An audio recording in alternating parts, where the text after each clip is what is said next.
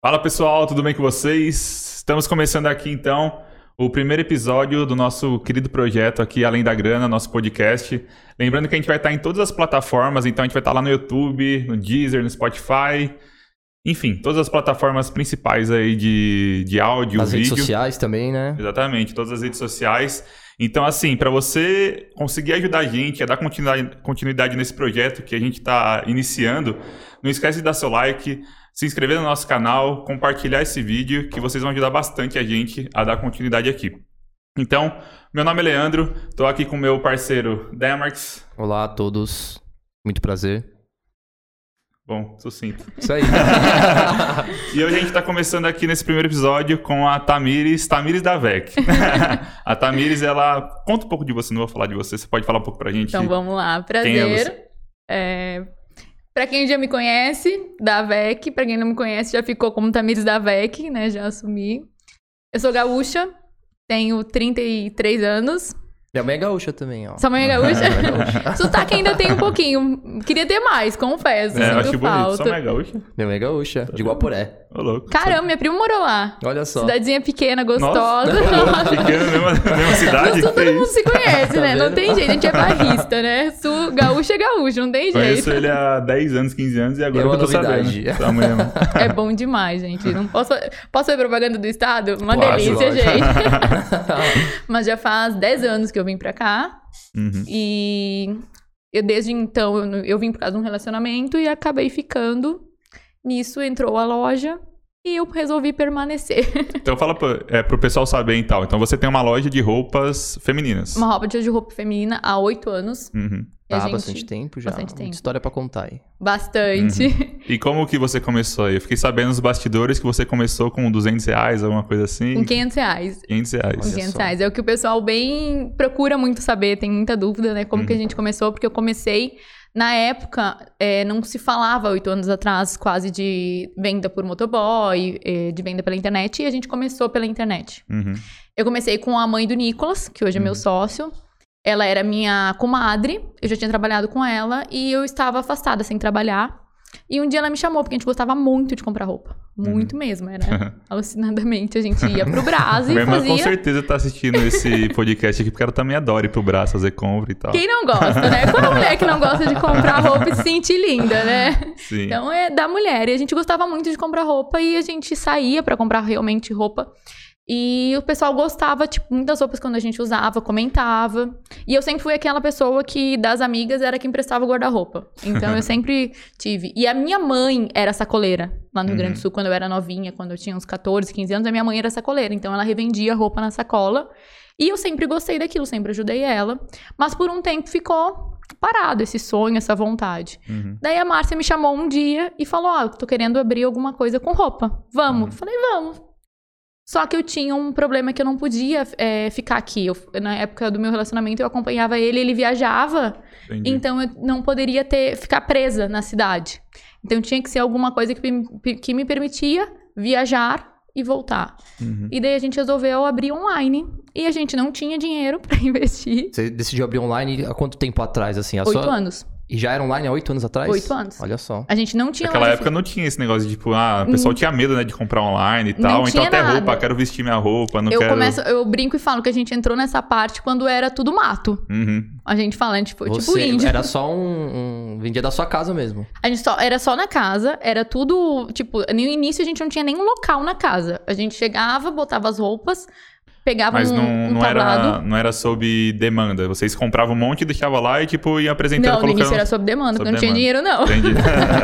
No início teve que ser sob A pessoa demanda. comprava, você esperava, ia buscar. A gente chega, eu comprava, nós comprava, a primeira compra foi com 500 reais. Uhum. E a gente comprou, eu me lembro na época, era blusinha de 5 reais. Uhum. Tá? Daí a gente comprou exatamente 50 blusinhas de 5. De... 50 blusinhas de 5 reais. Chegou em casa, fotografou. E falou, vamos tentar. A gente não tem nada a perder, vamos tentar. Daí a gente imaginou mais ou menos como seriam as fotos. Estavam começando a postar. Pessoas que já tinham loja física estavam começando a usar as redes sociais pra postar. Na época você lembra, era o Instagram, era o Facebook que vocês Era usavam? Facebook. Facebook, né? Facebook, Tinha bastante Instagram a gente de migrou vendas. depois. Até hoje acho que é, bastante, isso. né? era, grupo de era total Facebook. Instagram foi depois. Legal. E a gente daí, a gente, só que a gente não tinha dinheiro pra investir em nada. E eu consegui umas madeiras de doação. Passei num lugar, nunca esqueço, o cara tava doando umas madeiras e a gente fez o fundo de madeira. Uhum. Era tipo essa madeira aqui. Sim. Tipo assim, daí a gente começou, a gente se- chegava, fotografava em cima daquela madeira com a câmera. O Nicolas tinha uma câmera, a gente fotografava e postava. E eu ficava cuidando de atender as pessoas. E a gente fe- começou a fazer sucesso, só que a gente trazia, tipo, de cada camiseta trazia uma estampa, que a gente não sabia que ia dar certo. E aí vocês Aham. vendiam, tipo, só pra Santo André, São Paulo, ou já começou? Vamos. Comecei Brasil a vender todo? muito pro sul, Hum. porque as pessoas que eu conhecia, que eu adicionei naquele Facebook, era muito do sul. Entendi. E daí começamos assim, nós falamos, vamos vender pra todos os locais. Uhum. Só que o pai do Nicolas tinha uma loja de bateria e ele tinha motoboy.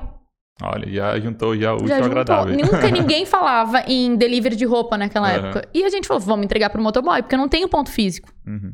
Nós vamos oferecer um motoboy. O motoboy vai, leva, a pessoa prova na casa dela e o motoboy retorna pra cá. Entendi. O E motoboy assim- ficava esperando a pessoa Ficar esperando a provar pessoa provar. tal. Até hoje, Caramba. a gente tem esse serviço. Ah, hora. legal. Até hoje a gente tem esse serviço. Então a gente começou assim, a gente mandava E o quando o motoboy. motoboy recebe lá umas 15 peças, ele fala, puta merda, agora vai demorar. Ele não gosta muito, não. A gente botou uma limitação até. Agora tem. Antigamente a gente fazia de tudo. Porque quando você começa, é é levar. Era eu que levava de carro, às vezes quando o motoboy não podia, a Sim. Márcia. Então a gente teve que se virar. Mas assim, tipo, normalmente é o contrário, né? As pessoas começam com uma loja física e depois, ah, tipo, vamos diminuir esse custo aqui, vamos colocar na internet. Sim, Você ainda foi mais. meio que ao contrário, né? Totalmente o contrário. Porque eu não podia na época. Você... Aham. Não podia mesmo, porque eu tinha que viajar. O... Ele jogava bola, ele era o meu ex, então eu tinha que eu acompanhava ele. Uhum. né? Então eu não queria é, perder aquilo, né? Tipo, era uma vivência que eu tava vivendo Aham, na época, né? Então eu acompanhava ele e não, não parava com o trabalho, né? E eu fiquei um tempo, eu fiquei, na verdade, eu fiquei uns três anos, acho que foi uns três anos, assim, sem trabalhar. E aqui isso me fez muito mal. Uhum. Muito mal, muito mal. Eu fui Mas me, me anulando. nisso, nisso, antes de você começar com a loja, você fazia, trabalhava, você Trabalhava. fazia faculdade, alguma coisa? Não, eu, fui, eu, vim, eu vim do Rio Grande do Sul já formada em administração. No Rio Grande do Sul eu trabalhava para banco. Hum, Eu trabalhava pro Itaú, nas partes de assessorias, e eu era apaixonada pelo mundo corporativo. Uhum. Nunca nem imaginei que eu ia sair. Por causa desse relacionamento, eu acabei vindo pra cá. Chegou aqui, eu trabalhei com a mãe do Nicolas na empresa deles, uma época. Depois eu parei e fiquei sem trabalhar. Daí eu falo que foi, tipo, a treva pra mim. Foi Uhum. Sim. os piores anos da minha vida. Ah, mas a Maris que vem para o bem, né? Ah, mas é, hoje eu sou grata, porque eu Sim. aprendi a dar valor tanto a fazer o que eu amo e o trabalho. Mas Uhum, pra mim foram anos bem difíceis, assim. Foram anos que eu me anulei, não me sentia bem, uhum. eu não, não nem me arrumava, tipo assim, foi. Eu acredito até que eu tive um, é, um pouco de depressão na época. Uhum. Não, não tinha vontade de sair, não tinha nada. Meu casamento também não, não estava legal, já estava é, pro final já do relacionamento. Então não estava me fazendo bem. E eu fui me anulando. E a loja, o fato de abrir a loja fez eu me resgatar. Mas é, você falou então que depois que terminou o seu relacionamento, que você abriu a loja ou durante o relacionamento? Foi durante o relacionamento. E pro seu ex, tudo bem, tipo, ele não ligava, não se portava. Não, não. De boa. Tudo bem. Aham. O problema foi quando eu comecei, a loja começou a crescer e eu comecei a ver que a loja poderia me tirar daquilo. Entendi. Poderia me Salvou. salvar daquilo e, e me mostrar o que eu poderia, tipo, viver bem, não depender de ninguém. Uhum. E foi bem Isso é assim que ótimo. aconteceu. Uhum. Porque era um relacionamento que não fazia bem, só que eu não conseguia sair. Entendi. E daí a loja foi crescendo, fui cada vez mais me dedicando a pra loja, né? Uhum. E eu consegui ver que eu conseguiria sozinha. Conseguiria Legal. ficar aqui em São Paulo, porque eu via que eu não ia conseguir viver aqui em São Paulo sozinha, Uhum. que eu ia ter que voltar pra casa dos meus pais. E eu sempre fui muito responsável com as minhas coisas. Eu falei, a decisão minha foi minha sair do Rio Grande do Sul. Uhum. Então, se eu quiser é, voltar, eu vou ter que voltar com as minhas próprias pernas e não pra casa dos meus pais. Sim. Então, pra mim era muito difícil lidar com isso. Uhum. E eu falei, não, essa loja vai ter que me dar condições. Se for pra Uhum. me voltar, eu vou voltar pro meu cantinho pra alguma coisa. Eu falei, eu não sou, como é que eu vou dizer? É, alguém que não vai saber fazer as coisas. Eu falei, eu vou saber me virar. Por Uhum. muito tempo eu me anulei, mas eu falei, agora chega. E Legal. nessa você- época que você tava passando por essas dificuldades, você nunca pensou em voltar pro mundo corporativo? Não, porque eu já tinha aberto a loja, já tinha me apaixonado de vez. Tipo, logo É, de cara difícil, você já né? viu tipo, que daria certo? Ou tipo, putz, não, tá uma merda, vou ter que voltar pro Vi. Rio Grande do Sul? Não, não. Tanto que quando eu realmente terminei o relacionamento, é, o meu pai fez muita pressão pra me voltar. Uhum. E meu pai falava, volta aqui, você recomeça. E eu falei, não. Porque aí vai ser dois recomeços. Um na vida pessoal e outro na vida profissional. Aqui eu já tenho uma vida profissional. Uhum. Já tinha quanto tempo de loja quando aconteceu Já tava isso? com dois pra três anos de loja. Certo. E já É. tava dando certo já. Já, online só. E a gente tinha aberto daí a primeira loja física pequenininha. Uhum. E eu falei, não, eu vou ficar aqui. Eu falei, eu, eu, eu falei, eu amo o que eu faço, eu amo essa loja, eu quero ficar aqui. Ele respeitou, minha família toda respeitou. Só que eu passei por coisas que eu não contei pra eles na época. minha mãe ficou sabendo através de um vídeo que eu gravei ano passado, meu pai também. Porque eu não tinha onde ficar aqui. Porque eu Nossa. saí da casa da, da pessoa e eu não tinha onde morar. Uhum. E a gente tinha já a loja, a primeira loja física, que era uma loja pequenininha, de 40 metros quadrados. E só que não tinha nem onde botar um colchão, então eu não Uhum. podia morar lá.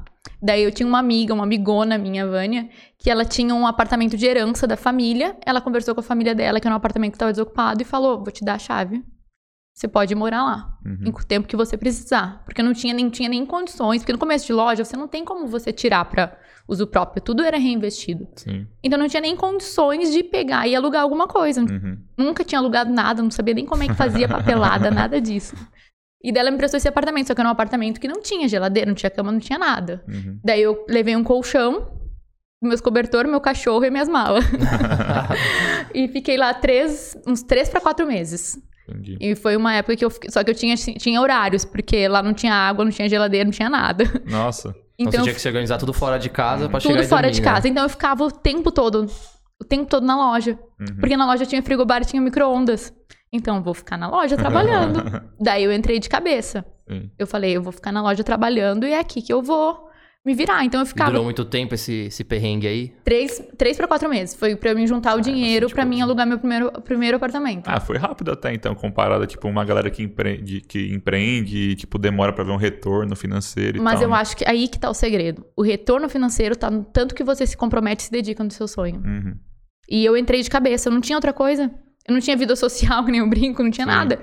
Porque eu não tinha quase amizade, que nem aquela coisa, as amizades do relacionamento É. anterior, era casais, aí você acaba se afastando. Então era eu, meu cachorro e Deus, que nem eu Uhum. falo. E o meu trabalho. Era o seu foco, né? Era o meu Você não foco, tinha nada total. pra te, de- te distrair. Nada, total. Foi assim, meses que eu falei, eu preciso entrar nisso aqui de cabeça, que eu preciso arrumar um dinheiro pra mim poder alugar. Uhum. E daí que eu juntei nesses três meses o dinheiro pra dar o, o de aluguel de calção, porque eu- nem gente conhecida eu tinha, e não sou de ficar pedindo, tipo, ah, vai ser meu fiador. Não tinha, não tinha nada disso. Meu pai perguntava onde é que eu tava morando, eu falava, ah, tô morando no, não sei o quê, não sei o quê. Miguezinho. A gente Dá tenta poupar miguezinhos. os pais ao máximo, né? O nem eu- Eu, máximo. morava com meus pais no Paraná, eu vim pra cá com 20 anos, comecei a morar na casa de um amigo meu, depois fui pra casa da minha avó. Olha aí. Aí depois comecei a morar sozinho, com 21, 22 anos, e tipo, a gente tenta poupar Você também. imagina como eu com 30, eu não tinha coragem, que nem eu falo. Aham. Eu, eu tô muito grata, meus pais me deram tudo. Uhum. Então eu falo, gente, eu não tinha como chegar e eu nunca quis ser um peso pra eles chegar. Com 30 anos, tô voltando pra casa. Não que seria um peso. Eu sei que as- se eu chegar agora e falar, ah, eles vão estar com as portas abertas e vão estar me esperando. Só que eu não me sentiria bem, né? Sim, Eu não depois ia. que a gente sai de casa tem esse sentimento ali, né? Tipo, Eu fiquei- eu tenho que me cuidar. tem que eu me fiquei virar. um mês lá, que foi quando minha avó adoeceu, e eu tava bem nessa transição. E daí eles me chamaram pra ajudar a cuidar ela.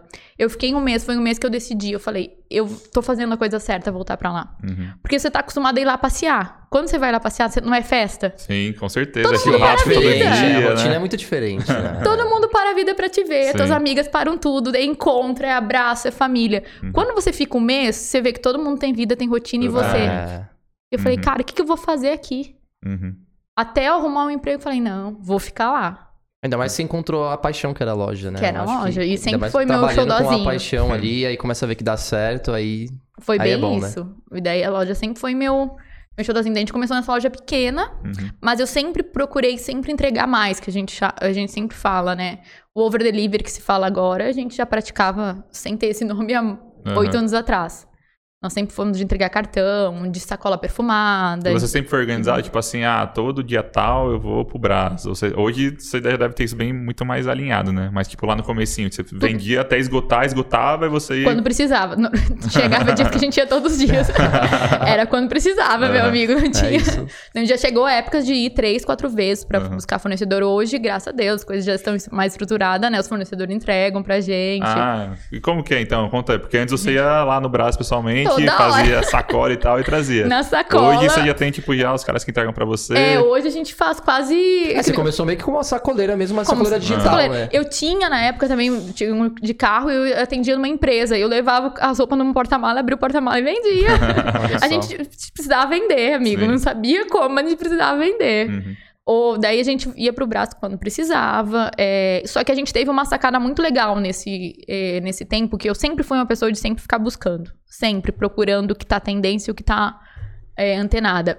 E eu descobri que tava, tinha, o pessoal aqui de São Paulo estava comprando de Goiânia. Uhum. Daí a gente, eu olhei pra Márcia e falei, vamos pra Goiânia. E a Márcia, Goiânia?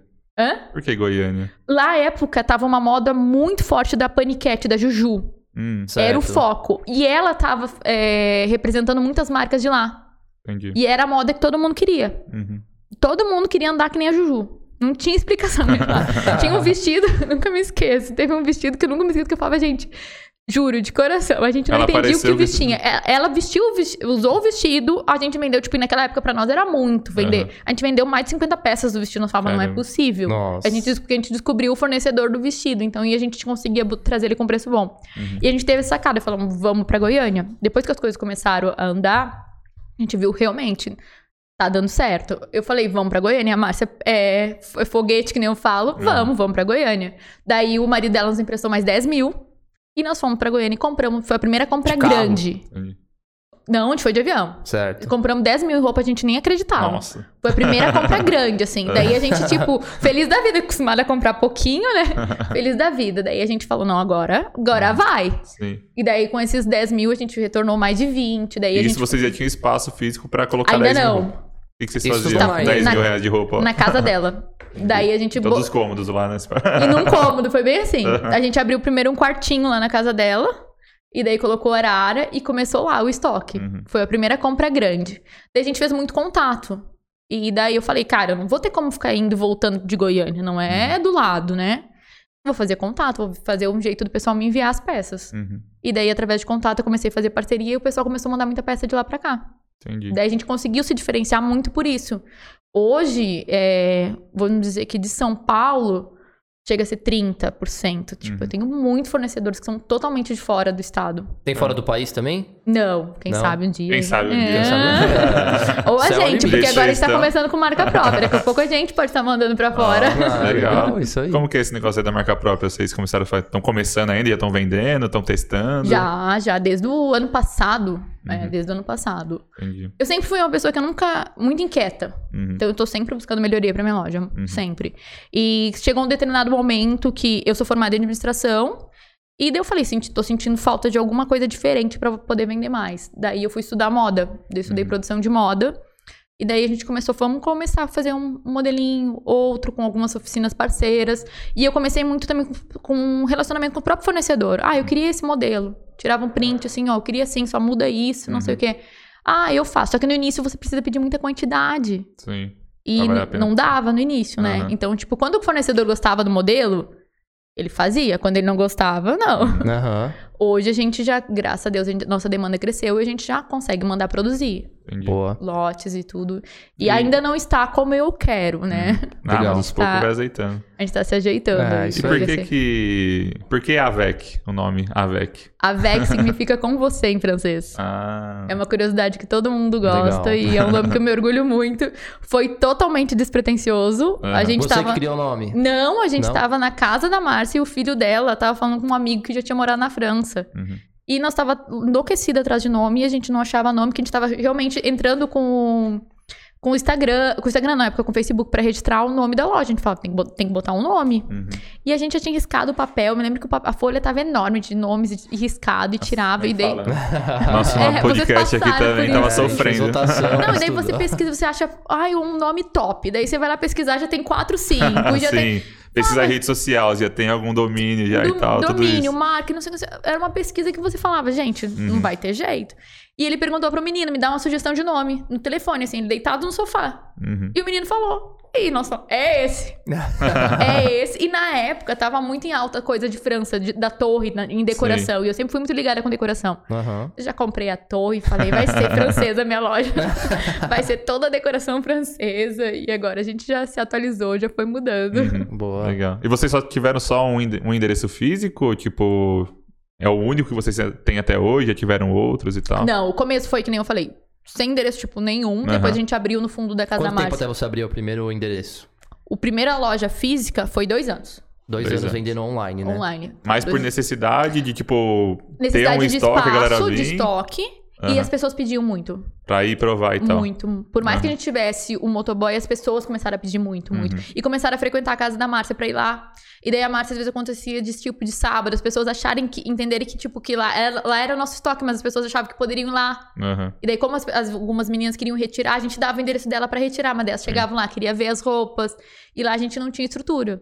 Entendi. Daí a gente foi pra esse primeiro ponto físico, só que foi uma coisa, tipo, muito despretensiosa. Tipo, eu olhei na internet e falei, Márcia, essa loja tá fechando, tá com tudo, e a, e a dona tá alugando com tudo dentro. Uhum. A gente vai pegar, tipo, porteira fechada, que a gente fala no sul. Tudo dentro, e eu falei, o valor do aluguel na época era mil e pouco. Eu falei, gente, Uhum. vamos. Vamos, porque nessa época a gente não tirava dinheiro pra nós, era tudo reinvestido. Certo. E é difícil esse negócio no começo de você saber, tipo, o que é seu dinheiro e o que é o dinheiro da empresa, né? Mas isso eu sempre fui chata. Aham. Isso eu não vou te mentir. Isso eu sempre fui E muito quanto chata. tempo reinvestindo? Sem tirar. Como você falou você assim, precisava ó. tirar um dinheiro pra você sobreviver, certo? Pra você pagar suas contas e tal, ou não, você não tirava nem isso. Não, os primeiros meses nem isso. Era E quando tudo foi, tipo assim, tá, agora eu vou colocar Depois no de meu um bolso ano e aqui. pouco, a gente começou a tirar, tipo, mil reais. Foi, tipo assim, uma ajudinha de custo, porque a gente usava gasolina Aham, nossa. Naquela aham. época era tudo assim, mas foi depois de um ano e pouco. Entendi. Depois- Demorou isso daí, que nem eu falo. Até hoje eu falo, o maior valor é reinvestido, não Sim. tem jeito. Certo. E, e quando, que nem o Leandro te perguntou como é que é, como é que é que se organiza tal com fornecedor e tal. Mas, por exemplo, uma pessoa que tá começando agora, é, pô, quero vender online. Como que é a rotina dessa pessoa? Você acha que ela consegue, por exemplo, ter um trabalho, é, CLT, por exemplo, ah, não quero deixar o do meu trabalho ainda, acho um pouco arriscado, é, quero só começar a vender online. É muito maçante, você tinha que responder muita pergunta, era muito tempo online. Como que Tinha. funciona? E na época eu acho que foi um dos nossos grandes diferenciais, porque eu, eu como eu tava muito, desde o início, sempre fui muito focada com as minhas coisas. Eu era praticamente full time. Eu me lembro que uma época teve uma- um ano que tinha Copa. E o pessoal tudo assistindo o jogo do meu lado e eu respondendo e atendendo. E o pessoal, como é que você tá vendendo? Eu falei, os homens estão assistindo o jogo, as mulheres estão comprando. Uhum. Aham. Eu tô onde as mulheres querem comprar, eu tô aqui respondendo e vendendo. Deixa o pessoal assistindo o jogo aí. Parabéns pro Uhum. Brasil, o que eu quero é vender. Então, eu acho assim, o que. Hoje a gente pode dizer que tá um pouco mais tranquilo. O pessoal tá, um pouco mais acostumado. Não tá dependendo tanto de você também hoje as coisas. Ah, não, ou ainda hoje assim. não, não. Hoje a loja tranquilo. não. Aham. Hoje a gente nem atende fora de horário. Naquela É. época, que nem eu falo. Quando a gente tá iniciando, acho que você tem. Eu acho que a evolução é isso, essa, né? Tipo, evolução. você começar, depois de um tempo, virar como se fosse a executiva, né? Não ficar Isso, tudo na sua ou- mão. Você... É, hoje a minha postura já é totalmente outra. Hoje a gente tá com 10 colaboradores. Uhum. Hoje, que nem eu falo, eu passo na loja pra administrar realmente. Uhum. Antes eu comprava, passava, robra- eu dobrava, etiquetava, vendia, Aham. atendia, assim, total. Mas você sempre tem que monitorar. Mas quem tá começando hoje, eu acho que tá mais fácil pela questão de que o pessoal tá mais acostumado a comprar online. E já tem Muito agora umas plataformas que até te ajudam, né? Você coloca, você pra- Tem, praticamente recebe o robozinhos pedido, embala e, e manda embora, né? É, aí você vai mais pra parte de site, né? Pra quem tá começando, que nem eu falo, nunca aconselho ir direto pro site. Certo. Dá pra eu você aconselho, hein, galera. Dá pra você começar, que nem eu falo, até uns 20, 30 mil você pode vender tranquilo pelo WhatsApp. Uhum. Você não, não tem necessidade de uma plataforma de site, gente. Isso é um passo bem maior. E eu falo, a gente tem É que que dar. você é mais te interrompendo. Você acha que, tipo, não passa mais confiança? Às vezes você. Porque eu acho que muitas pessoas que querem começar um negócio, tipo, putz, eu preciso já ter um lugar, preciso ter uma marca para as pessoas, as pessoas verem que, tipo, o negócio passa confiança e tal. ou, Eu acho que você tipo, precisa ter rede social. aham. Você precisa estar na rede social. Mas se for, tipo, que nem eu tô falando, o nosso ramo de venda, o pessoal pega mais confiança se você tirando as dúvidas. Tanto que Uhum. hoje a gente tem, tem site, a gente vende uma quantidade boa pelo site, porém eu não consigo ainda desligar o WhatsApp, de tão que o pessoal tá acostumado a fazer as Uhum. perguntas e vender. Então o WhatsApp é uma ferramenta muito poderosa de venda. Uhum. Muito E é poderosa. de graça, né? E é de graça. então Legal. eu digo, às vezes eu vejo as pessoas, porque as pessoas vão lá e falam, ah, vou montar o site, vou vender 30, 40 mil, só montar o site. Não é Uhum. assim, gente. Uhum. Não é, É. antes fosse, mas não é. Então, por isso que se tem um conselho que eu posso, eu sempre falo, começa vendendo pelo WhatsApp, vai formando uma clientela, depois você começa com um site, com investimento em tráfego. Isso a gente foi fazer, a gente trabalhou orgânico até o ano passado. Uhum. Algum Imagina. momento você precisou, tipo, pegar dinheiro emprestado em banco, por exemplo? Ou não chegou nesse ponto de Não, eu putz? peguei uma vez quando a gente mudou de loja com meu pai. Uhum. Eu peguei uma vez pra gente. Foi um mês que realmente apertou. Porque essa mudança de loja aí. Posso entrar já nesse assunto? Claro. foi uma coisa meio na loucura. Aham. A gente tem que confiar nos propósitos, né? Uhum. Que a gente tava na loja pequena. Eu já tava nes- em vi- de vias de me separar. E um dia o Nicolas me ligou desesperado, vem pra cá ajudar. Eu falei, o quê? Ele falou, vem pra cá ajudar, porque a loja tá lotada. Eu falei, como assim a loja tá lotada? Porque a gente tinha um público de atender, mas era um local fechado, não era uma loja de rua. Aham. Era um local fechado que você tinha que bater o interfone, a gente abrir pra pessoa entrar. Então, tipo, não é todo mundo que vai, ah, aqui tem uma loja, eu vou entrar. Era quem via a gente pela internet e falava, vou lá visitar eles. Indicação, né? Indicação, Sim. era total assim, não era uma loja, tipo, nenhum ponto de rua. Uhum. Era numa esquina, numa rua residencial. Em cima tinha dentista e nós, nós ficávamos embaixo. Então, e do nada, tipo, o Nicolas falou: vem pra cá. E eu falei, gente, o que, que tá acontecendo? Quando eu cheguei, eu tenho vídeo. A gente tava até olhando o vídeo hoje. Uhum. Quando eu cheguei, a loja, tipo, sem mentira, 40 metros quadrados. Aí você põe, tipo, o arara, o caixa, banheiro, cozinha. A loja era assim, Aham. pequenininha, lotada. Roupa. E eu falava, gente, como é que eu vou dobrar esse tanto de roupa? Ele no caixa e uma a gente tinha. Aparecendo torra-torra aí. Parecia, sério, gente. Eu falava, gente, o que tá acontecendo? Uma vendedora, a vendedora parecia aquele, o povo tenta, virando pro lado, tentando atender todo mundo. E eu falava, gente, e agora? Uhum. Falei, cara, Aí bate aquele desespero. bate, Né? porque você quer atender todo mundo bem, se você É. sabe que você não, não tem espaço nem condições. é. E daí eu falei, vou ter que melhorar.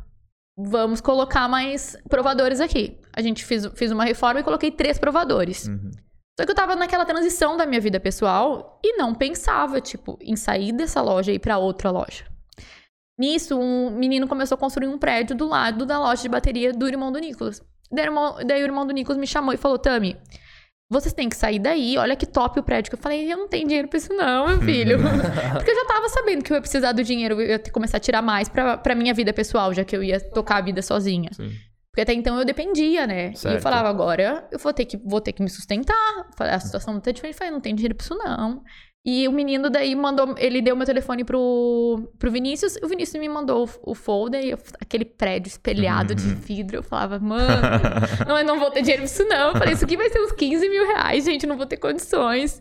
E daí o menino começou a mandar mensagem, mandar mensagem, eu falei, gente, não vou ter dinheiro, mas tipo assim, conversava com ele, mas na educação, falava, gente, nunca que eu vou ter Uhum. dinheiro pra isso, não.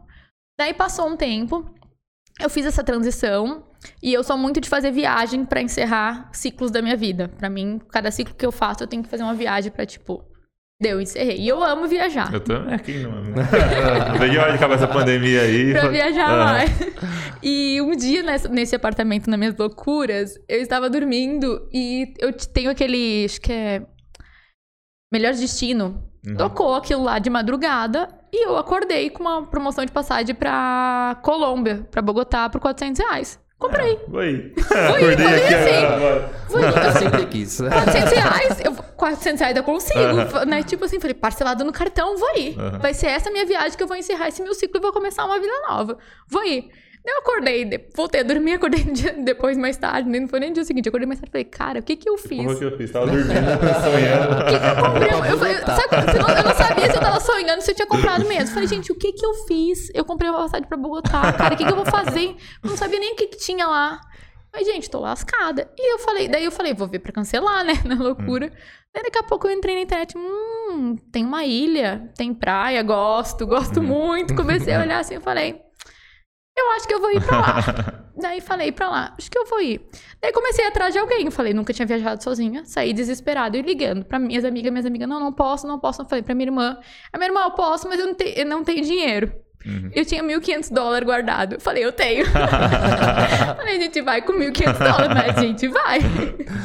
e daí eu falei, eu tenho. Uhum. Nós vamos. A época do dólar de dois reais. É, um pra um Não, ou não? É, eu Depois- acho que não. Né? eu Tinha sobrado lá nessas coisas, aí ele foi ficando. Uhum. E daí eu sabia que uma hora ia usar. Sabe Quanto tempo coisa- você tava em Santo André, em, em São Paulo, só pra gente situar aqui? Tava em São Paulo. Quanto tempo já fazia, já mais ou menos? Ah, e já fazia seis anos. Tá. Uns seis anos, Uhum. é, já fazia uns seis anos. E daí, sabe aquela, com uns dólares guardadinhos de dinheiro, assim, aquela coisa assim, tinha sobrado de alguma viagem, alguma coisa assim, ficando. Eu falei, agora eu vou usar eles. Uhum. Daí marquei a viagem, fui com a minha irmã pra lá. E eu tava lá e o Vinícius me mandou mensagem. E era meu aniversário. Falava, gente, não pode. Isso é muito sinal, não é possível. falei, gente, não, mas eu não vou ter dinheiro pra isso, não. Ele falou, volta. Eu falei, tô viajando. Ele falou, quando você chegar, a gente vai sentar e conversar. Uhum. Falei, tá bom, quando eu chegar, a gente vai sentar e conversar. Eu me lembro que eu tremia. Hoje eu tô nervosa, não imagina no dia. eu tremia, tremia, tremia. Eu falava, gente, e agora? Mas vamos lá, né? Uhum.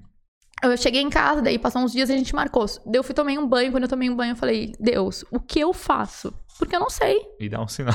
Me dá um sinal. E daí eu saí do banho e fiz uma lista de tudo que eu precisava pra poder mudar. Gente, eu não tinha aparelho de ar-condicionado. Eu só sabia que tubulação de ar-condicionado era muito caro. Eu não tinha uma arara pra botar na loja. Ele, tipo, ele ia alugar o ponto sem nada. Uhum. Eu ia ter que, além Fazer do tudo. aluguel ser muito mais caro, eu ia ter que montar uma loja. Porque lá era tudo da, da dona do, do ponto. Aham. Você não precisou trazer quase nada de fora. Não, só, Você só, só reaproveitou. eu só coloquei as roupas. A gente Entendi. chegou, tipo, falou, vamos se mudar? Vamos. Vamos pra essa lojinha aqui. Eu peguei as roupas e Uhum. coloquei nos cabides, só. Simplesmente assim, até os cabides era dela. Uhum. Eu não tinha comprado nem cabide. Eu falei, agora? E eu aí vou- você começa a fazer as contas, né? E depois você ainda vai comprando, aí vai surgindo outras coisas, né? No meio do. Amigo, eu não sei como Ah. eu abri essa loja até hoje. não sei. Ah, mas é bom isso que você comentou. Você se planejou pra caramba, parece, né? Tipo, você listou todos os custos que ia ter, não, que eu você tem listei, que na comprar. verdade, eu listei tudo que eu precisava pra ele me alugar. Entendi. A lista era desse Daí sentei Mas pra tem um monte de coisa que a gente esquece, né? Tipo, ah, uma tomada. Às vezes você nem pensa nisso, uma Não, eu tomada, pedi, um tipo, não, ali, eu um- pedi pra você ter ideia. Ele, ele é construtor. Eu pedi para os pedreiros deles trabalhar pra mim. E eu falava, gente, nunca vai dar certo, né? Mas botei na lista que eu precisava, tipo, o aluguel eu joguei lá embaixo. Falei, não tem jeito. Uhum. Eu falei, vou precisar o primeiro ano lá embaixo. Vou precisar que você me ajude com a tubulação do ar-condicionado. Vou precisar. Eu sei que a lista era enorme. Uhum. Sentei pra conversar com ele com a mãe dele. Daí ele olhou, pra, tipo assim, depois que eu apresentei a lista, eu certa que vai dizer não. Cara- Vai rir da minha cara, né? Vai rir da minha cara, sério. Porque eu nunca tinha negociado aluguel, nada na Aham. vida, Uhum. tipo. Falei, vai rir da minha cara, certeza. Vai falar, o que que essa menina doida tá querendo abrir uma loja? Não tem nem condições. Não tem como. Daí montei a lista e falei, gente, só que eu tenho. Eu falei até os prazos que eu tinha que entrar, porque eu falei, pra mim poder vender, porque o forte de vendas é novembro e dezembro. Aham. Eu falava, ele tava construindo o prédio, isso era setembro. Eu falei, eu tenho que entrar até novembro, a loja tem que estar aberta dezembro pra me poder ter dinheiro, porque minha preocupação era janeiro e fevereiro. Aham. Já pagar as contas aí. Falei, Como é que eu vou pagar as contas? Uhum. E daí eu já tava fazendo as contas que eu ia ter que dobrar funcionário, porque a gente tinha uma vendedora e uma uma pessoa do não online, uma, nós tinha duas, uma Uhum. online e outra na loja física. Eu falei, uma loja desse tamanho, de 180 metros quadrados, não vai dar pra ter uma vendedora. Uhum. Vamos ter É, que ter 180 tudo. metros quadrados é grande, né? 180 metros É um lojão. Sim. Lojão. E a gente eu apresentei a lista pra ele, tava ele e a mãe dele. Dele um olhou pra cara do outro, saíram da sala, daqui a pouco voltaram. A gente vai fechar com vocês. Mas e se ele conhecia já seu negócio? Sabia que você tava, Não, tipo... a gente apresentou pra ele. Aham. E ele conhecia o irmão do meu sócio. Entendi. E a gente apresentou e ele falou: Não, eu confio, Legal. confio em vocês. E daí, gente, eu fiquei pensando: Cara, não tem fiador, não tem dinheiro pra pagar seguro o que, que eu vou fazer aqui? Mas tudo bem, ele Deu fechou. bom. Foi tanta parceria que a gente foi assinar contrato meses depois. Uhum. Meses depois. Mesmo Daí- você já lá. Eu já tava lá. Uhum. E ele falava, eu preocupada, eu falava, Vini, o contrato, fica tranquilo. Tipo assim, foi uma coisa, tipo, que nem eu falo, Deus Foi um a- apoiador, né? foi. Então, isso é legal. Sensacional. Ele e a família dele sempre nos ajudaram muito, muito, assim. Uhum. É, eu sou muito grata. Tanto que a gente hoje a gente fala até em alugar outros lugares lá com ele, porque eu sou muito realmente grata com o que eles fizeram. Boa. Realmente E a de- gente não e tinha de- chance nenhuma. Desses momentos todos aí, qual foi um deles que te fez falar assim, mano, não quero mais, vou desistir? Teve algum que você fala assim, Vá, não, não tem, dá. tem. Quero ir embora. Esse vai, vai vários. pro corte, País, esse. vai. Tem vários. Nada é fácil, né? É, a gente passa. Com o tempo a gente começa a aprender que a vida do empreendedor não é uma linha reta, uma subida que você só vai. Uhum. né?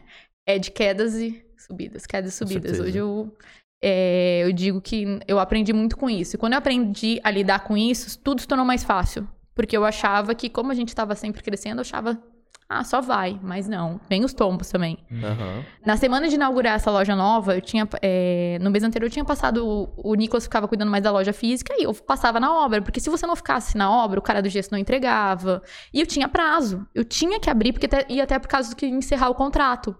Senão eu ia ter que pagar dois aluguel. Eu falei, não tem condições? Não. Tu não tem condições pra um, foi, imagina quem dera dois. E na época, eu me lembro que a gente tinha acho uns 40 mil guardados. Eu falei, é isso que a gente vai fazer. A última vez que eu alimentei a planilha daquela obra, tinha dado mais de 120 mil, que eu não sei como eu tirei dinheiro. O meu E- cartão e de quando Você, crédito. quando você tava planejando era quanto? Gastar os 40 mil. E Na você minha gastou cabeça, 120?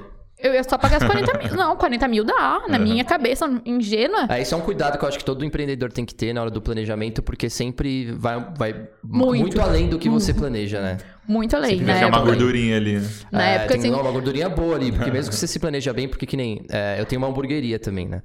Que e aí eu construí ela do zero, né? E aí, quando a gente tava pensando lá como que a gente vai fazer, como a gente tinha feito um orçamento de 50, daqui a pouco era 80, e você falava, meu Deus, e agora o que eu vou fazer? E bate um desespero. Vai, bate. E aí um, um pedreiro vai desistir da obra, aí você tem que contratar outro e Abandona. pagar o dobro do valor às vezes. Era uma loucura. Porque a gente tem prazo. É. Eles eh, vão achando que dá pra, pra ir mais Porque além. enquanto você não colocar o negócio de pé, só custo, né? Só não tá custo. e nada, eu não tinha custo. como manter os dois. Uhum. Eu falava, agora, que- agora eu tenho que ir. E na semana que a gente foi fazer, que a gente tava marcada a nossa festa de inauguração, eu fui pro Brás fazer compra e eu sofri uma tentativa de assalto. E nisso a menina puxou minha bolsa, eu puxei a bolsa de volta. Na hora que eu puxei a bolsa de volta, ela veio com um soco Nossa. e puxou meu cabelo Isso lá no braço? no, no meio do braço. Nossa. Na primeira semana de dezembro de 2017. Eu sei, eu lembro até. Mas ela conseguiu levar, tipo, alguma coisa? Não levou a bolsa, porém levou meu cabelo todo, Nossa. quase assim na frente. Assim, uma boa fatia. Você teve, tipo, Não, hospital porque eu, eu tava com o cabelo fragilizado, porque a mulher acaba a gente somatizando, né? Tava passando por toda aquela transição, a loja nova. E eu já, já tinha queda. Eu sempre Uhum. tive um problema com queda de cabelo. E nisso o cabelo tava fragilizado. Ela, na hora que ela puxou o cabelo pra dar um puxão, pra me de- tipo, derrubar e tentar pegar a bolsa, ela arrancou. Nossa, mas foi feio mesmo. Foi. E na hora eu olhei pra menina, uma menina que tava me ajudando, eu falei: Meu olho tá roxo? E ela: Não, não te preocupa com o olho, o problema tá teu cabelo. E eu falei: Meu cabelo?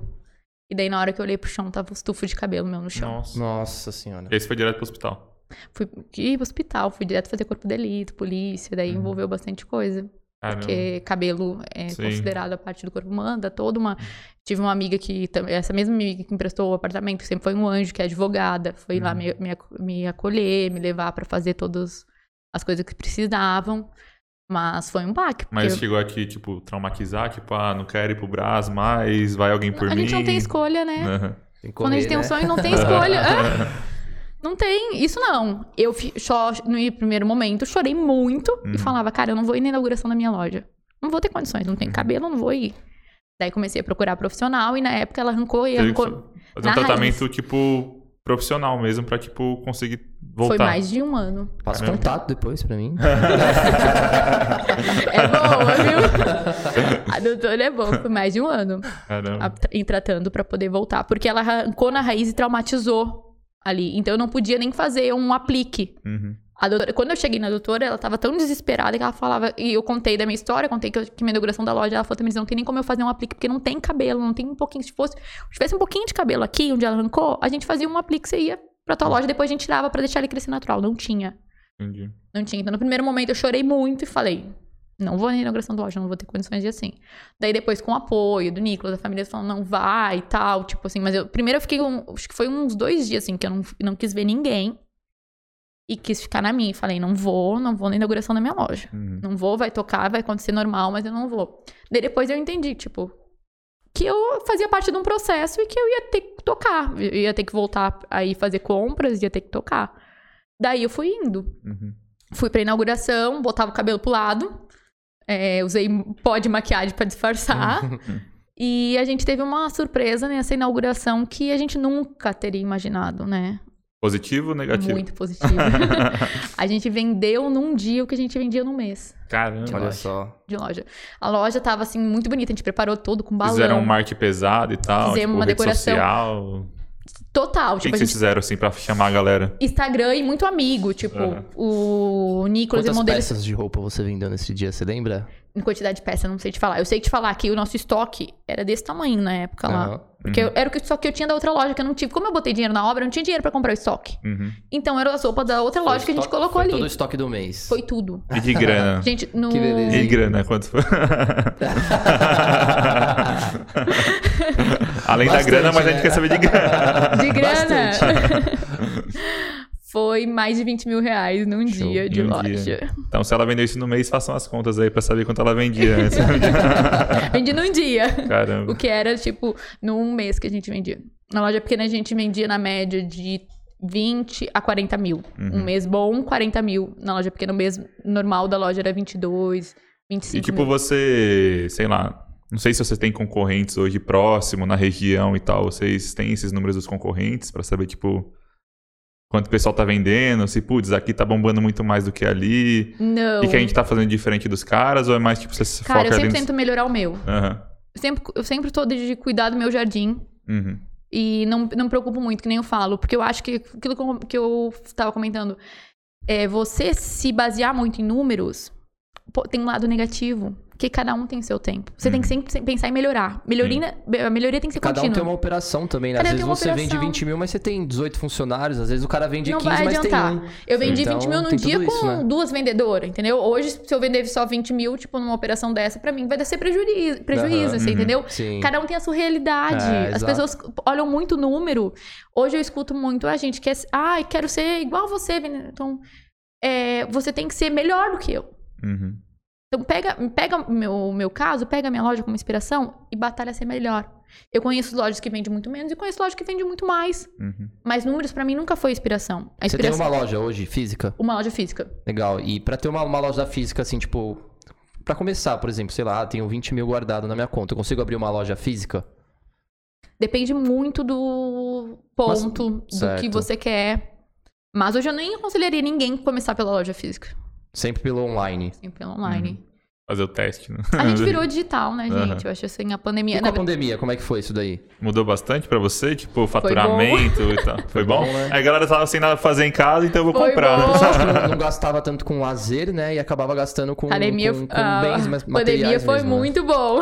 O seu, a sua loja, a sua venda online subiu muito pra Subiu caramba? muito. A Hoje, tava- hoje é, com a pandemia já mais tranquila, como que é a sua venda? É 50%, 50% online, 50% é, presencial? Como que é? Não, a minha loja física, hoje, hoje eu separo por, por centro de custos, tá? Certo. A gente tem o centro de custo da loja física, só que a loja física também vende online, porque ela vende pelo WhatsApp. Cada vendedora minha hoje tem um telefone. Porque eu entendo que não tem como mais separar. A gente não vai mais poder separar a loja física do online. Certo. Uhum. A gente tem que cada vez mais aproximar esses canais. Então, minha vendedora, por mais que ela seja uma vendedora da minha loja física, que ela vai atender cliente que estiver passando e parar na loja, ela também tem que se relacionar com essa cliente. Certo. De forma online. Então, cada vendedora, isso daí eu, eu coloquei Então desde você que... dá, você dá uma comissão pra essa vendedora também, né? A gente dá bonificação, premiação, a gente tenta, tipo, fazer o máximo possível pra estar assim. Legal, né? Trazer a realidade do físico também pro virtual, né? Pro pra ter aquela competitividade também. A né? gente, então, elas têm a- as metas dela e ela tem que atender online também pra poder bater a meta. Certo. Porque hoje não tem. Hoje, que nem a mesma coisa, se ela fosse só vendedora da loja física, se ela não soubesse atender online, o que, que ela ia fazer na pandemia? Sim. Uhum. Eu ia ter que demitir todas e contratar todas outras vendedoras online, então a gente preferiu ir pro caminho de. E tem uma rotatividade da É, galera? Ou, tipo, a isso. online é 100% online, ou às vezes ela fica no físico, eles, elas trocam? Não, hoje a vendedora física atende online também. Certo. Toda minha vendedora física atende online porque ela- todas elas têm um celular. Pra Entendi. se relacionar com o cliente. Daí, fora isso, fora o atendimento da minha loja física, eu tenho agora um e-commerce. Que fica no outro lugar, fica no escritório. E daí lá a gente agora atende o site. Uhum. E daí a gente separa de forma diferente. Hoje o site está representando em torno de 30% e a loja física 70%.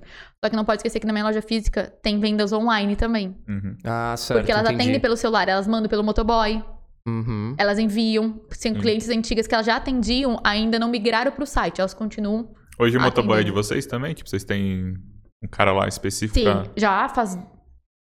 Hum, três, quatro. Desde essa loja grande, tipo, a gente sempre teve. Fez questão de ter um motoboy pra nós. Tipo, não, é, não é CLT da loja, mas a gente tem contrato de motoboy. Certo. E agora, a gente, do- depois da pandemia. Na verdade, ele até largou os outros empregos pra ficar só, só pra loja de tanta demanda que teve. Daí ele Legal. abriu uma empresa, ele se profissionalizou. Agora ele, ele também tem outros motoboys. Ele presta serviço pra outras lojas também. Uhum. A gente, eu, eu chamei ele pra conversar na pandemia e falei: tem uma oportunidade gigantesca aí. E vocês não pensam em abrir outras lojas? Em outra cidade? em outro Pensamos, estado? a gente tava com tudo mais ou menos já amarrado. Lá no Rio já. Grande do Sul, abrir uma VEC lá. Queria. Na verdade, passa até o endereço aqui da sua loja pro pessoal também conhecer. certo. É legal, né? Pra quem não conhece, fica na Avenida Itamaraty, 1310. Boa, dá E uma também passadinha lá, tem o pessoal. Instagram, né? Tem o Instagram, underline Avecvuls. Compra pelo WhatsApp, ó, compra presencial. Tem o site Avecvuls Loja. Sábado e domingo, como é que é lá?